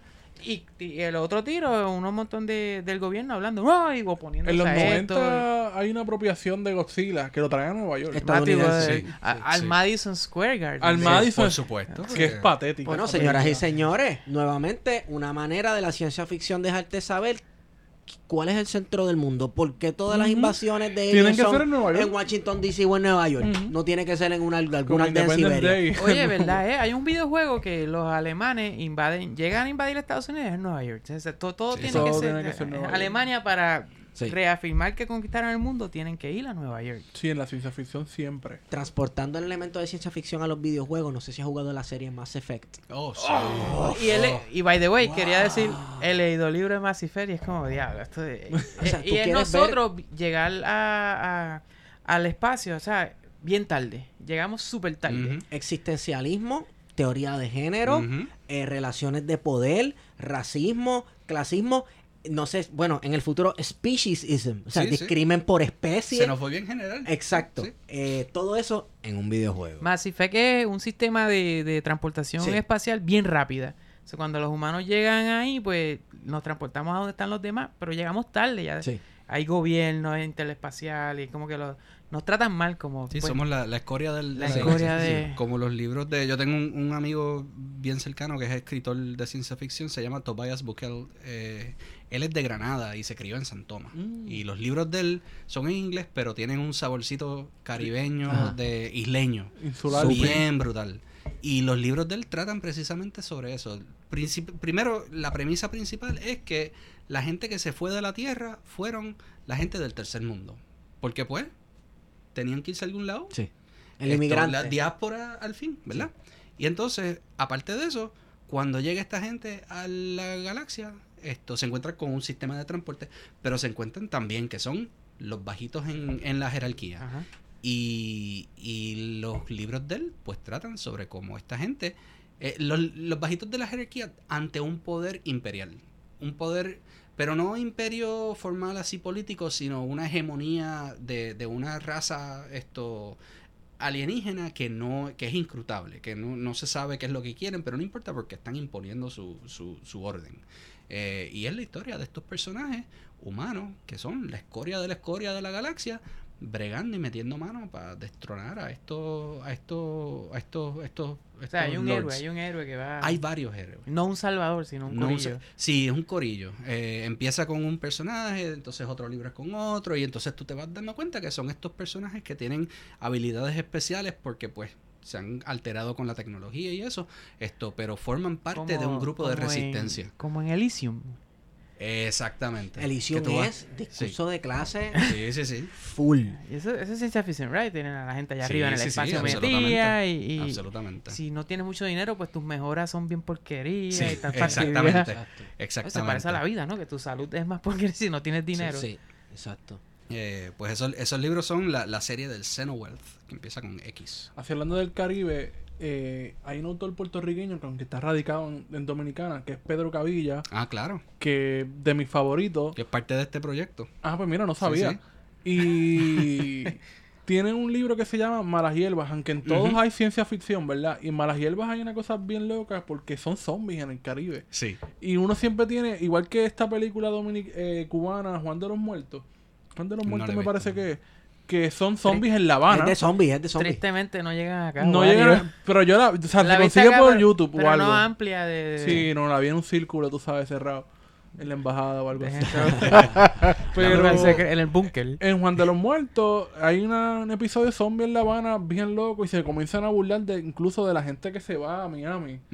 Este, pero en esta novela de Pedro Cavilla es una cosa brutal porque es en el Caribe y tú no piensas una un, un desastre con, con zombies en el Caribe. Tú siempre te imaginas en algún lugar de Estados Unidos, Sí, en la sí. planta, que es como que el lugar siempre, como Sí. The Walking Dead. Las críticas de, de George El- Romero, el que consumerismo. de- de- Exacto. de- Sí. todos los zombies están en el mall subiendo y bajando las escaleras con Sí. sus bolsitas en la mano. Entonces, ¿qué ha cambiado? Casi todas esas películas de zombies son en un mall.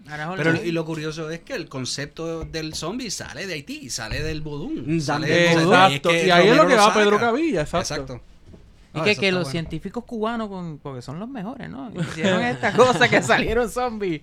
Pues mira, yo no recuerdo muy bien. Pero, pero hace sentido, hace mucho Sí, sentido que sí. salga de Cuba. Se le puede el virus de capitalismo. eh. el, el- el video ese del médico que está diciendo que Cuba, Venezuela, el coronavirus y que está corriendo por Twitter un video de un, Ni idea. Ah, no, no hay un médico visto. cubano explicando que, que sí, que están ayudando a China y a otros países. Bueno, yo lo que vi, yo lo que vi fue que tienen un tratamiento, que no es, no es la Exacto, vacuna, pero tienen un tra- tratamiento. Estamos que- partiendo que- de ellos, sí. cubanos. esos. Mira, eh, para recomendar, hablando, ¿verdad? Que estamos en tiempo de pandemia y ese tipo de cosas, hay un buen libro que, que es de zombies. Bueno, ¿verdad? A ver, pero es de zombies, pero también eh, es ciencia ficción y te da una ventana de cómo brega cada país específicamente con esta pandemia de zombies, con esta enfermedad. Y es World War Z. World War Sí, Mm. sí, La película tremendo. no la vean. No, no. es una porquería, no le hace, hace 0% de justicia al libro. Es una película, digo, es un libro excelente. Sí, y mi es caso, como una historia oral, oral, ¿verdad? Sí, eh, es una historia Ah, oral y mi caso preferido es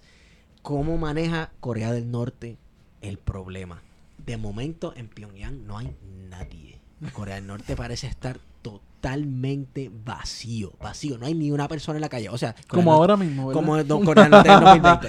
Pero entonces todo el mundo se hace la pregunta, entonces ¿es cierto el mito de que en Corea del Norte hay un sistema interminable e inacabable de túneles y bunkers donde la gente se esconde y se desaparece? ¿O es que esta Corea del Norte completa millones y millones de personas escondidos bajo tierra, todos convertidos en zombies y en algún momento de la historia de la humanidad, cuando aparentemente se haya acabado la plaga, Brotarán. de- brotarán otra vez. Que es lo que está ocurriendo con el calentamiento global, global y el de y cuando se derriten los polos, que estas bacterias y estos virus y estas cosas viejas que Ay, ay, pensábamos que nos habíamos deshecho de ellas, están volviendo a salir porque estaban guardadas en el hielo. Curiosamente, el coronavirus ha servido para bajar esos niveles, ¿verdad? De polución y de contaminación De en lugares como Italia y, y o en China. China. también. o sea, e- el coronavirus fue- ha sido lo mejor que le ha, las pasado paradojas. le ha pasado al ecosistema desde Gengis Khan, que, que bajó el carbon footprint con su espada como por 10%. Y nos estamos riendo, pero tú no sabes lo que va a pasar dentro de una, dos Sí, semanas. es el tipo de es el tipo de problema que va a poner al descubierto Sí. todos los problemas sistemas Las carencias. de los sis- sí las carencias sistemáticas de nuestra sociedad o sea tú tienes una sociedad donde no hay trato médico garantizado donde. Tú no puedes faltar al trabajo porque si faltas al trabajo te jodiste no Las personas renta. sin hogar, Dinero, ¿qué se van a hacer las personas sin hogar? ¿Dónde Bueno. se van a cuarentenar? ¿Dónde, sabes? en Nueva York bu- bueno en Nueva York estaban hablando de que no pueden cerrar las escuelas porque si cierran las escuelas hay 144 mil chamaquitos que ahí es donde comen Sin comida, diablo. ahí es donde comen ¿Ciento? 144 Eso es la ciudad en solamente. La ciudad de New Nueva York mi sí. Y en, Wow. en Los Ángeles, en California, hay una población inmensa de personas sin hogar, que incluso Sí. hay ciudades de casetas de Ah, campaña sí. de la Sí. gente que vive ahí porque no tiene una casa. Los de Day Live. Era allí, ¿verdad? Eh, Skid Row no Mm. es, Skid Row. No, no, la película de La Day Live. película de Ah, Live. Que él está ahí Exacto. con ellos. Son unas personas que se apropiaron de unos terrenos, etcétera. Mira, ahora que tú, estamos hablando del coronavirus, mira cómo la ciencia ficción nos ha construido cómo va a ser el fin del mundo. Sí, ¿verdad? Siempre pienso, y estaba hablando esto con los muchachos en la semana, de cómo el cine, las series nos han construido cómo debe ser ese fin del mundo. Sí. Y si realmente nos encontramos camino a ese supuesto fin, ¿verdad? Sí. De acuerdo a todo lo que hemos consumido en películas y en series, de lo que debe ser el fin. Pienso en series como The Rain, por ejemplo, eh, que está en Netflix, que también habla de ese de- del fin del mundo, o The Walking Dead, todas The estas Walking Dead. series que hay constantemente, que te hablan del fin del mundo y de lo que uno debería. Porque ya como Sí. uno ha visto de lo que se espera, pues uno está esperando eso. Sí. Sí, Pero nosotros hemos visto el fin del mundo. Tú sabes, lo vemos con María, lo hemos visto con los terremotos. De y lo que pasa The es lo Walking Dead, opuesto. Que el De- fin del mundo no acaba. Sí, Sí. no, yo- Exacto, pero- hay pero- vida después. Pero la narrativa predominante de ese tipo de, de- de ciencia ficción es un mundo bien negativo, donde todo el mundo es, todo el mundo para su lado, mucha Sí. violencia. Y en realidad. Individual, sí. Sí, esto, bien libertariano, ¿verdad? Esto, esto es algo que yo hablo mucho con, con una amiga mía, Malca Older, que también es autora. Eh, ella es, ella tiene unas novelas de ciencia ficción, eh, la serie Infomocracy, que vale la pena leerla si les interesa la política. Esto, pero ella también es consultora de respuesta. Ella estudia las respuestas de desastre alrededor del Mm. mundo. Ella estuvo bien envuelta en el desastre de Fukushima y en un par de otros sitios alrededor del mundo. Y una de las cosas que ella dice es que a pesar de la narrativa que nosotros tenemos metida entre ceja y ceja de que ese va a ser el, el- el- el final del mundo, la respuesta humana es todo lo opuesto. La respuesta, la respuesta humana es al- a la que cae el desastre, se te achica el mundo y tu mundo se convierte en tu comunidad alrededor tuyo. O sea, Y que es gente- resiliente. Sí, En el sentido resiliente. bueno de la, de la palabra. Absolutamente. Y tú lo que ves es ese, ese achicar de tu comunidad crea puntos de afinidad y crea empatía. Y tú lo que ves es que la gente se ayuda el uno al otro. Y uno sale, el pueblo sabe al pueblo, es, es eso, tú sabes. Wow. Y, y es bien curioso porque ella lo que dice es eso se ve una y otra vez. O sea, a pesar de esta narrativa que siempre te dicen, cuando colapse todo, se va a ir todo a ajuste, cada cual por su lado y cómprate un shotgun. tú sabes. Sí, sí, sí. y todo. No, lo que se ve es la gente ayudándose. O sea, el, el uno al otro. A, a escala bien pequeña. Sí, sí, así pasa, por ejemplo, hay otra serie, porque es que yo no consumo mucha literatura de ciencia ficción, pero sí lo veo visual, porque a veces... Claro. Y hay una serie que se llama Revolution, que es eh, que tienen una maquinaria que hace que se vaya la luz. Es un pulso electromagnético. Sí. Y resulta que Estados Unidos se configura en varios gobiernos, este, y el gobierno permanente de Estados Unidos estaba refugiado. ¿En dónde? En Guantánamo.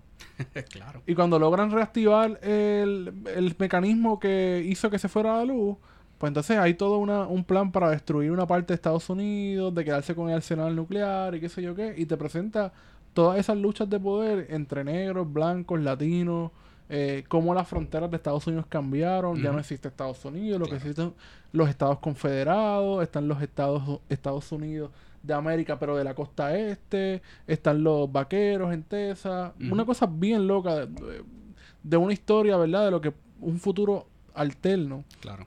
eh, pero a la misma vez de- del fin del mundo, Sí. porque al final termina la destrucción. La serie no, no continuó, me parece que llegó más que a dos temporadas. Ese es Jericho.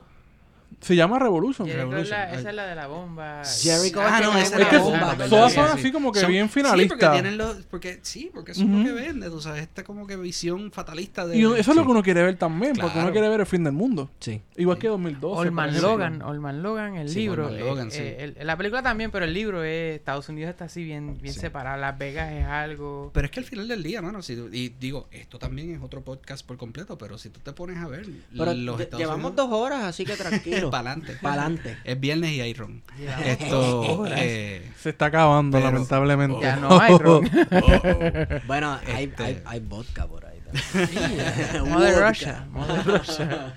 eh, pero, pero sí lo que, lo que, lo que uno ve es que los Estados Unidos, en términos de nación, como uno entiende una nación, los Estados Unidos es una colección de naciones diferentes. Tú sabes, la 50 cultura, países en teoría. ¿no? Eso es lo que decía la Barbosa. cultura- La cultura en el sur de los Estados Unidos es bien diferente al Sí. norte y es bien diferente al oeste. Es muy rica. La cultura del sur, su- la sureña, eh, vinculada sobre todo con los afroamericanos, es Sí, súper rica. Sí, sí, sí, sí.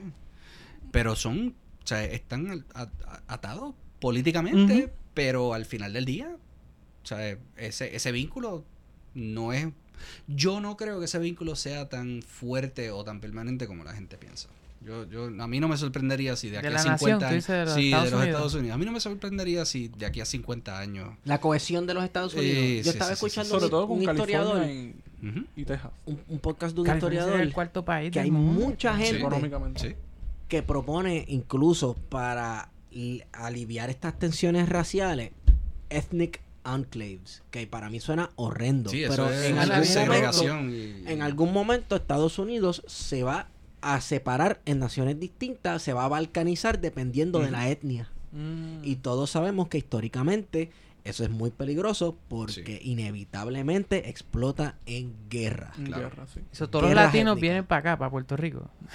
No, yo no sé. Se quedan con la Florida, Ah, se quedan No, con se van a quedar con los territorios que les robaron Eh, que les en el Tratado de. Guadalupe y Sí, algo. California. sí. Sí, exacto. Cierto. Eh, Todos esos territorios del sur, de, desde California, Oregon, Oye, este, porque estos estados son americanos. Esos estados son todos americanos, pero tienen tantas cosas en español. En español. Yo no ¿Verdad? entiendo, yo no entiendo. So, Hawái sería de los hawaianos entonces, al fin. espero, ¿verdad? Ay, que si quedan hawaianos, pues entonces, porque Sí, mira que eso es otro loco. proyecto. Oye, ha, habido, ha habido un resurgir de la cultura hawaiana en los últimos Sí. Sí. 20 años o sí. Yo- no me acuerdo exactamente dónde fue que escuché un podcast sobre precisamente el problema de Hawái y de la lengua hawaiana, que se perdió por que se completo. perdió, sí. Hasta los 60 o los 70, que hubo un movimiento de gente que dijeron, no, espérate, tenemos que empezar a enseñarle. Y lo que nos ha quedado es Aloha, como Ajá. algo súper comercial, Sí. turístico. Sí. No, Hollywood nos da los surfers y los tatuajes esos que Sí, sí, polinesios. sí, sí. Eh, Hawa- Eso es Hawái. Al vez de es tatuarte Hay- hay- el- pero hay otros países que Ya han lo ocurrido procesos similares porque Irlanda logró rescatar su lengua materna que no es el inglés. El inglés en Irlanda es un idioma colonial. Es un idioma del imperio que los colonizó, que entonces luego, pues por eso es que Irlanda está dividida en dos. Y hubo un rescate eh, del idioma del, del Gaelic. El Gaelic. El, sí, el Gaelic. Gaelic, Sí. Gaelic, algo Sí. así. Eh, hay unos otros dialectos eh, y otras etnias que también es- tienen unos esfuerzos de rescatar sus culturas, en, como en Japón, los Ainu, la gente de Okinawa, que son unas culturas bien distintas a las islas principales en Japón. Pero sí, eh, en las últimas décadas ha habido unos esfuerzos de estas culturas que han sido colonizadas en rescatar sus cosas. Y yo, acá yo hablando, intentando atarlo, la ciencia ficción o la ficción en general es una excelente plataforma para tú hacer eso. Sí. Para tú meter tu mano en el tiempo hacia el pasado y traer unas cosas que tú quieres rescatar hacia el futuro. Y creo que eso parte de lo que quiere hacer puesta es para el futuro. Absolutamente. Es, es- es- es la, es la labor de toda buena literatura y de toda buena literatura con, con compromisos sociales. i- Inspirarle a la gente, contarles cuentos, crear, o sea, contribuir a la, contribuir a la cultura y, Sí. y crear historias que inspiren y que impulsen a la gente a, a creer, sí, precisamente que otro mundo es posible. Y no es por usar esa frase en particular, pero es que esa es la frase que, que- que sirve. Sí. Esto, sí, ese es el propósito del proyecto. Más cultura que bomba y plena, Sí, reggaetón. sí. o sea, y, pues, y que eso también tiene su sitio, tú sabes, pero, pero, pero el, el- la palabra como tal tiene una especificidad, tú sabes, yo puedo sentarme en el espacio de un cuento y plasmarte algo con lujo de detalle que quizás en el espacio de una canción o en el espacio de inclusive de una película no tengo, Sí. tú sabes, y eso vale, eso es importante yo creo. Y eso es parte de, de- del, de- proyecto, sí, de, Puestas para el Futuro. Perfecto. Nuevamente, ¿cuál es el site del Kickstarter? Pues el, el proyecto de Kickstarter está corriendo hasta, hasta el 10 de abril. Eh, estamos recaudando fondos, así es que vayan a, a puestespalfuturo.com con E. eh, puestes. Eh, porque aquí somos inclusivos. Eh, Que eso es parte de lo del sí, proyecto. absolutamente. Eh, y, y allí pueden ver todos los detalles, verán un videito de allí, ahí hablando mierda allí, pero, pero ven todos los, los diferentes, esto, las diferentes eh, packages que pueden comprar. Hay, hay algunos que pues te puedes llevar un libro de carpeta blanda con un póster, un libro de carpeta dura con un póster. Para los que con- donen solamente. Si Para- usted sí. llega tarde, si usted le, le- Se le fue le- la guagua. si usted le tiene que mirar los huevos primero para decir que es perro, se le va a ir la guagua y no le va a llegar ese postercito de Galvin Sierra, el legendario artista que diseñó nuestro logo de plan de contingencia.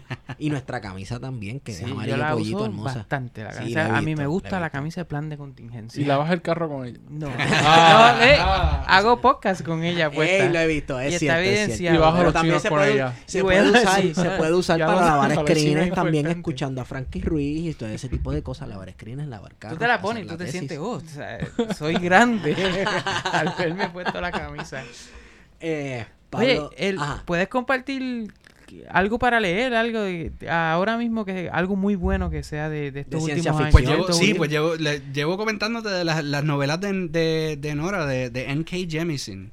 Eh, una autora sumamente gal- galardonada en los Estados Unidos. Se ganó el premio Hugo en los últimos tres años, tres veces ¿Qué, corrida. qué premio Hugo? Para el decirlo en premio Hugo es eh, como si fuese el, el, el, el Oscar o el, o el Emmy o lo que sea de la, de la literatura de ciencia ficción y fantasía.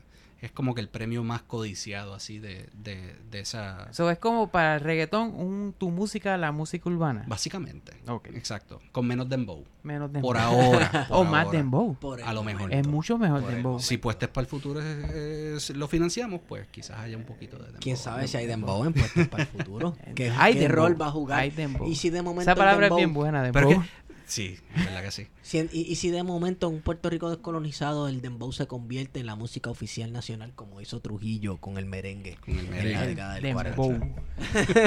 Bueno, pronto vamos a ver una emisora como Magic con el Dembow.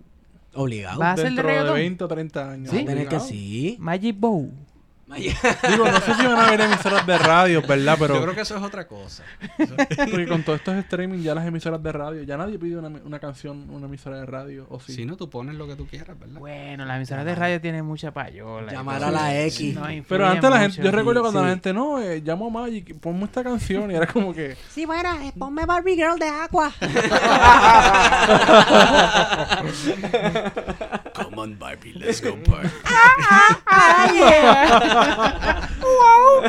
Coño, aquí están haciendo algo muy bonito. ok, yo pues, creo que podemos ir cerrando. Llevamos dos horas con siete minutos aquí hablando. Pablo, gracias, gracias, gracias por venir aquí a hablar con nosotros. Ha sido todo un placer. Gracias por, por recibirme aquí. Eh, cuando estemos más cerca del deadline o cuando ya estemos seguros de que hay una publicación, podemos entonces conversar de nuevo con tal vez con dos o tres de los autores y Sí, autoras que vengan y nos hablen un poquito. Ibas a decir algo, Slay? Red social donde te pueden seguir para... Pues eh, a, a mí me pueden seguir como Pablo D en Twitter. Eh, y el proyecto tiene como un lugar para ir, además el del Kickstarter. Eh, bueno, la, la página El puestas Kickstarter para el como tal. futuro.com es la página que ahora mismo redirige al Kickstarter. Si el proyecto es esto exitoso, pues tengo planes para hacer algo un poquito más grande con esa página. Mira para allá. Eh, pero pues, tú sabes, los planes maestros a veces hay que mantenerlos en el tintero hasta que sea Sí. el momento correcto. Pero pues a mí me pueden seguir exacto en, en at Pablo D, en Twitter y en Instagram. Eh, y entonces mi casa editorial que es firesidefiction.com y también at firesidefiction en Twitter. Es en, en inglés, ¿no? El, el- Sí. Bueno, no, publicamos cosas en, ¿En español, español también. también? Sí, Mira absolutamente. Eh, la mayoría en inglés, pero hemos publicado mucho autor mexicano, autor, hay uno que otro puertorriqueño. Eh, leerlo en el idioma original es mejor, ¿verdad? Absolutamente. Siempre. Cualquier Siempre. cosa. Hasta las hay, hay- películas. hay un cuento, hay un cuento que nosotros publicamos, creo que, si mal no recuerdo, en marzo del año pasado, por un autor mexicano que se llama Alberto Chimal. Y el cuento se llama Parasitismo. Y es un cuento de sirenas. Uh, Pero no las sirenas como ustedes las conocen. Eh, es Como. Disney nos las presentó. ¿Ah? Como Disney nos las Como presentó. Disney no las presentó. No Exacto, Esto no es. Ariel. No, esto no es Ariel. Eh, es, es la sirena como parásito psíquico. Wow. Ah. Y, y es un cuentito, mano, que lo tenemos en español y, y lo traducimos al inglés también, pero léanselo o escúchenlo en español también. eh, vale la pena. Eh, sí, ese cuento sí. eh, siempre uno- es mejor leerlo en español. Sí, sí que- puedes, obviamente. Porque hay una versión en inglés de... Hay una versión en inglés también. Yo lo que hago es, cuando publicamos en, en, en diferentes lenguajes, que yo solo publico en español e inglés porque son los lenguajes que yo manejo. No voy a ponerme a publicar en francés porque no conozco el francés. Eh, pero cuando publicamos un autor eh, en español, la versión principal, la versión que siempre, que primero vas a ver en la página, es la versión original en el español. Sí. Y tienes un botoncito para darle si quieres la de inglés, pero el, el español, eh, el, el lenguaje original del cuento siempre es la, la versión principal. O sea que vas a ver, pues, cuento en inglés, cuento en inglés, cuento en inglés, y de repente vas a ver uno en español, y ahí está. Es que hay, hay cuentos y hay, ele- hay elementos culturales que se transmiten mejor en sus lenguas Sí, maternas. absolutamente. Y me viene a la mente cuando leí el libro de John Steinbeck, Grapes of Wrath. Yo lo empecé a leer al mismo tiempo que mi papá, pero mi papá lo empezó a leer en español. Y entonces de vez en cuando nos parábamos, parábamos de leer para discutir el libro. Claro. Y, pa- y parecía que él estaba leyendo Otra cosa. otra obra literaria totalmente distinta. Qué interesante. Entonces, eh, creo que también pasa lo mismo en las películas. Eh, para los weeaboos, eh, el anime Yo no lo veo doblado. No, yo no. lo veo. Uy, ¿quién hace yo- eso? eh, Yo aberraciones. conozco, yo conozco gente. Aberraciones. Yo no, no, son amigos míos. wow. Las películas se ven en el idioma En el de idioma. su lengua materna, ¿verdad? Su lengua materna con los subtítulos en el idioma que más tú extiendas en la lengua más parecida a la que tú vives. Sí. Por ejemplo, si yo estoy viendo una película italiana, yo no voy a poner los subtítulos en inglés, mi hermano. Al igual que una película portuguesa, no, lo- Claro, no lo- voy a poner en En español. Claro. Si la película es alemana, pues pongo los subtítulos en inglés. Es más cerca el alemán. Sí, hace sentido. Parasite se ve en su idioma, by the way, porque los americanos están que no pueden leer el subtítulo por 10 minutos, Sí. que se cansan. ¿Qué es Qué eso? pena, qué triste. Sí, qué pena. Sí, ellos, se, Parasite, ellos se lo pierden, honestamente. ellos se lo pierden, Qué ciertamente. Es como, Eh, es como el que viene, es co- ha pasado, ¿sabes? Algún cabrón en, en Nueva York que viene, ah, este pendejo que habla inglés con un acento. Cabrón, ese tipo sabe tres, tres, tres lenguajes, tú sabes. Sí. No lo menosprecies. Ajá. Tú lo que sabes es uno, tú sabes. Por favor. Claro, claro. Otro, eh, me pasó también viendo la película de Akira Kurosawa, Rashomon, Sí. que es otra alegoría de una explosión nuclear asquerosa. ese- y ese- yo, yo creo que ahí se siembran las primeras semillas del posmodernismo. Y este sí. para que para el que no sepa, Rashomon, película de Akira Kurosawa, legendario director de películas japonesas. Qué eh, ojo tenía ese hombre. Sí, mano. Inspiró tipo- Star Wars, by the way. Inspiró Star Wars, inspiró el anime. O sea, él cogió a Toshiro Mifune y le, y le dijo, párate aquí y hazme de, de todos los personajes que existen del shonen, del género shonen, del anime y del manga hoy día. Porque, eh, bueno, Yojimbo, eh, este tipo, ¿cómo es que se- Wolf and Lone todo- Wolf and sí, sí. todo ese tipo de Eso cosas. es legendario, mano. Sí, es legendario. Este, Akira Kurosawa, eh, yo la vi, esa película de Rashomon, primero en inglés, por alguna razón, yo no sé por qué, y yo dije, ¿qué diablo es esto? Entonces luego la vi en japonés y vi la- las inflexiones en las voces y la actuación, entonces pude ponerle la voz a la cara que estaba hablando y ese tipo de cosas, y mira, me fue mucho mejor viéndola en japonés con subtítulos en español. Yo hago, yo hago una sola excepción a la regla de verlos todos siempre en su lenguaje. Y es, y que ya no existe, porque ya no hay forma de encontrarla que yo sepa. El doblaje original del 85 de la película de Akira. Eh, ¿Había uno en español? ah, no en inglés. En inglés. En estaba bueno. No, no, no, absolutamente no. Pero, no ah, era ah, bueno. es- Pero es, es- sí, Así pero, pero es el. O sea, esa película llegó a mi vida en un momento donde pues me causó una impresión brutal. Y era en VHS, o sea que no teníamos la, la. O sea, yo lo que tenía era eso. Esto, y pues para mí esa película está grabada. Yo la vi tantas y tantas veces que el, el, el, el, el diálogo de esa película está grabada. Y era tan. Era un doblaje tan idiosincrático, porque la Sí. voz del general tenía una voz Sí, rara, que así ni carajo. Y como que se me grabó en la cabeza. Y el otro día, me, hace, hace ya par de años, pero dije, coño, hace tiempo que no veo a déjame ir a ver la película. Y dije, pues yo ahora, obviamente la veo con subtítulos, pero dije, ah, déjame ver con el, el, el dub en español, en inglés, perdona. Esto, y lo cambio. Y yo, ¿qué es esto? Esto no es lo que yo me acuerdo. Claro. Así es que esa es la única película que yo se lo paso, pero es más por, por razones emocionales, nostálgicas. Es como que- Dragon que Ball, nada. ¿verdad? Que le gusta a mucha gente en latinoamericano, Sí, men, porque sí. pues crecieron con él. Curiosamente, los personajes más poderosos y los más populares de Dragon Ball, todos lo hacen las voces mujeres. Goku lo hace la voz Sí. de una mujer. Ah, sí, Gohan lo hace la voz de una sí. mujer. Sí. Todas son mujeres. Entonces tú escuchas las voces en japonés y, y son mujeres hablando. Son mujeres hablando con voz de mujer, ni siquiera disimulan. Entonces luego lo escuchas en inglés que tiene el acento, eh, el acento como que noventoso cool supuestamente, que bien charrito y en español, que el doblaje mexicano de Dragon Ball Z es excelente. El doblaje mexicano en general está bien cabrón. Sí. Porque los Simpsons en español Son- sí. Oh, sí, son más cabrones que en inglés. Pero cambiaron el talento de los Sí, no Simpsons en cambiaron. un momento Hace como tres o cuatro años pleito, sacaron sí. al original de Homero Simpson. Que Pero fue un pleito, antes- cabrón. Todo el mundo, maldito Flanders, todo el mundo sabe, todo el mundo conoce Sí, eso, sí, maldito Flanders. Esa serie es legendaria, de verdad. Sí, Lleva sí. tantos años, pues ya lo menosprecian, pero en verdad que lo que, la- lo, lo que lograron es, Sí, ¿no? es muy bueno. Bueno, y Sí. aparentemente esa serie fue hecha por, por algún profeta bíblico o algo así, porque si yo me dejo llevar Sí, por los coronavirus. Sí, sí, sí. todo fue James predicho por los, por los Simpsons. ¿Cómo? James L. Brook, yo siempre lo leo. Ujú. Sí. Uno de los, a él lo tienen los en alta. Sí. estima en todo, so él Sí. probablemente hizo... Sí. Dejo eso. Sly. ¿Dónde te conseguimos? Eh, Juan Genieves en Twitter y Slide One Review en YouTube. Y hago el podcast que hablamos ahorita, eh, Hablando Pop en Hablando a 24 Frames, que es un programa que entrevistan, empezó entrevistando personas del cine en Puerto Rico, pero ahora pues entrevistan a, a la persona cool que aparezca y ahí la sientan. eso no le va a gustar a, a Gabriel, pero sí.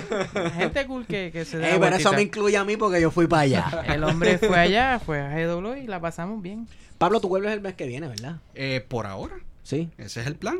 Mira, a ver si, va- si- Sí, si sí, pasas sí. por allí por si, hablar de Bob. si no me si no me cancelan el Ah, viaje y no hay válgame. cuarentena esto la idea era volver para la conferencia sí la conferencia Puerto Gráfico que era una Sí. conferencia de, de, de- de- Era. era sí la cancelaron Ah. Todo lo han Pero- cancelado. pero me han dicho que, que las actividades que se iban a llevar a cabo localmente todavía se van a llevar a cabo así que todavía tengo Esperemos. planes de volver Muy bien. pero a, a Está abierta las puertas en el podcast.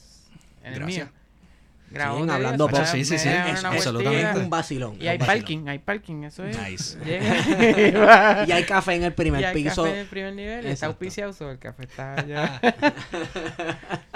ha hecho fantástico Vamos a intentar que la pases bien. Eso va a pasar. yo creo que sí yo creo que eso no, no cabe duda puestespalfuturo.com vaya ahí, este, coopere con el Kickstarter y si usted es un talento local que esté escribiendo ciencia ficción, tiene unas ideas, también artista gráfico, comuníquese con Pablo Defendini.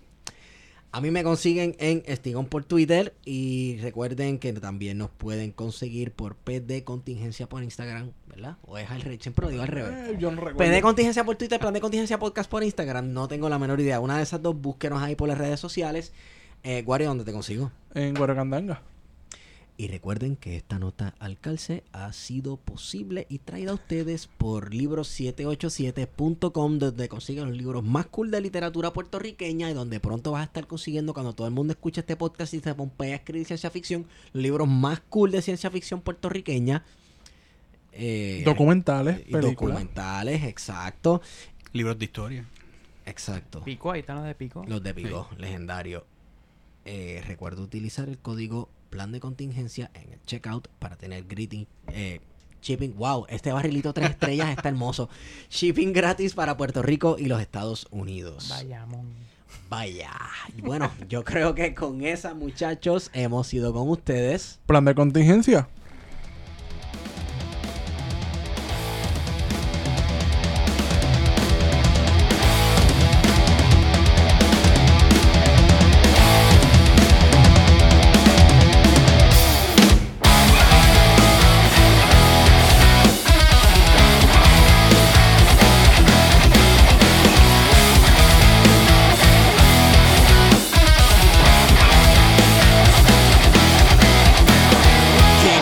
Veces ya te he visto fallar y no quiero ser yo quien te cague siempre.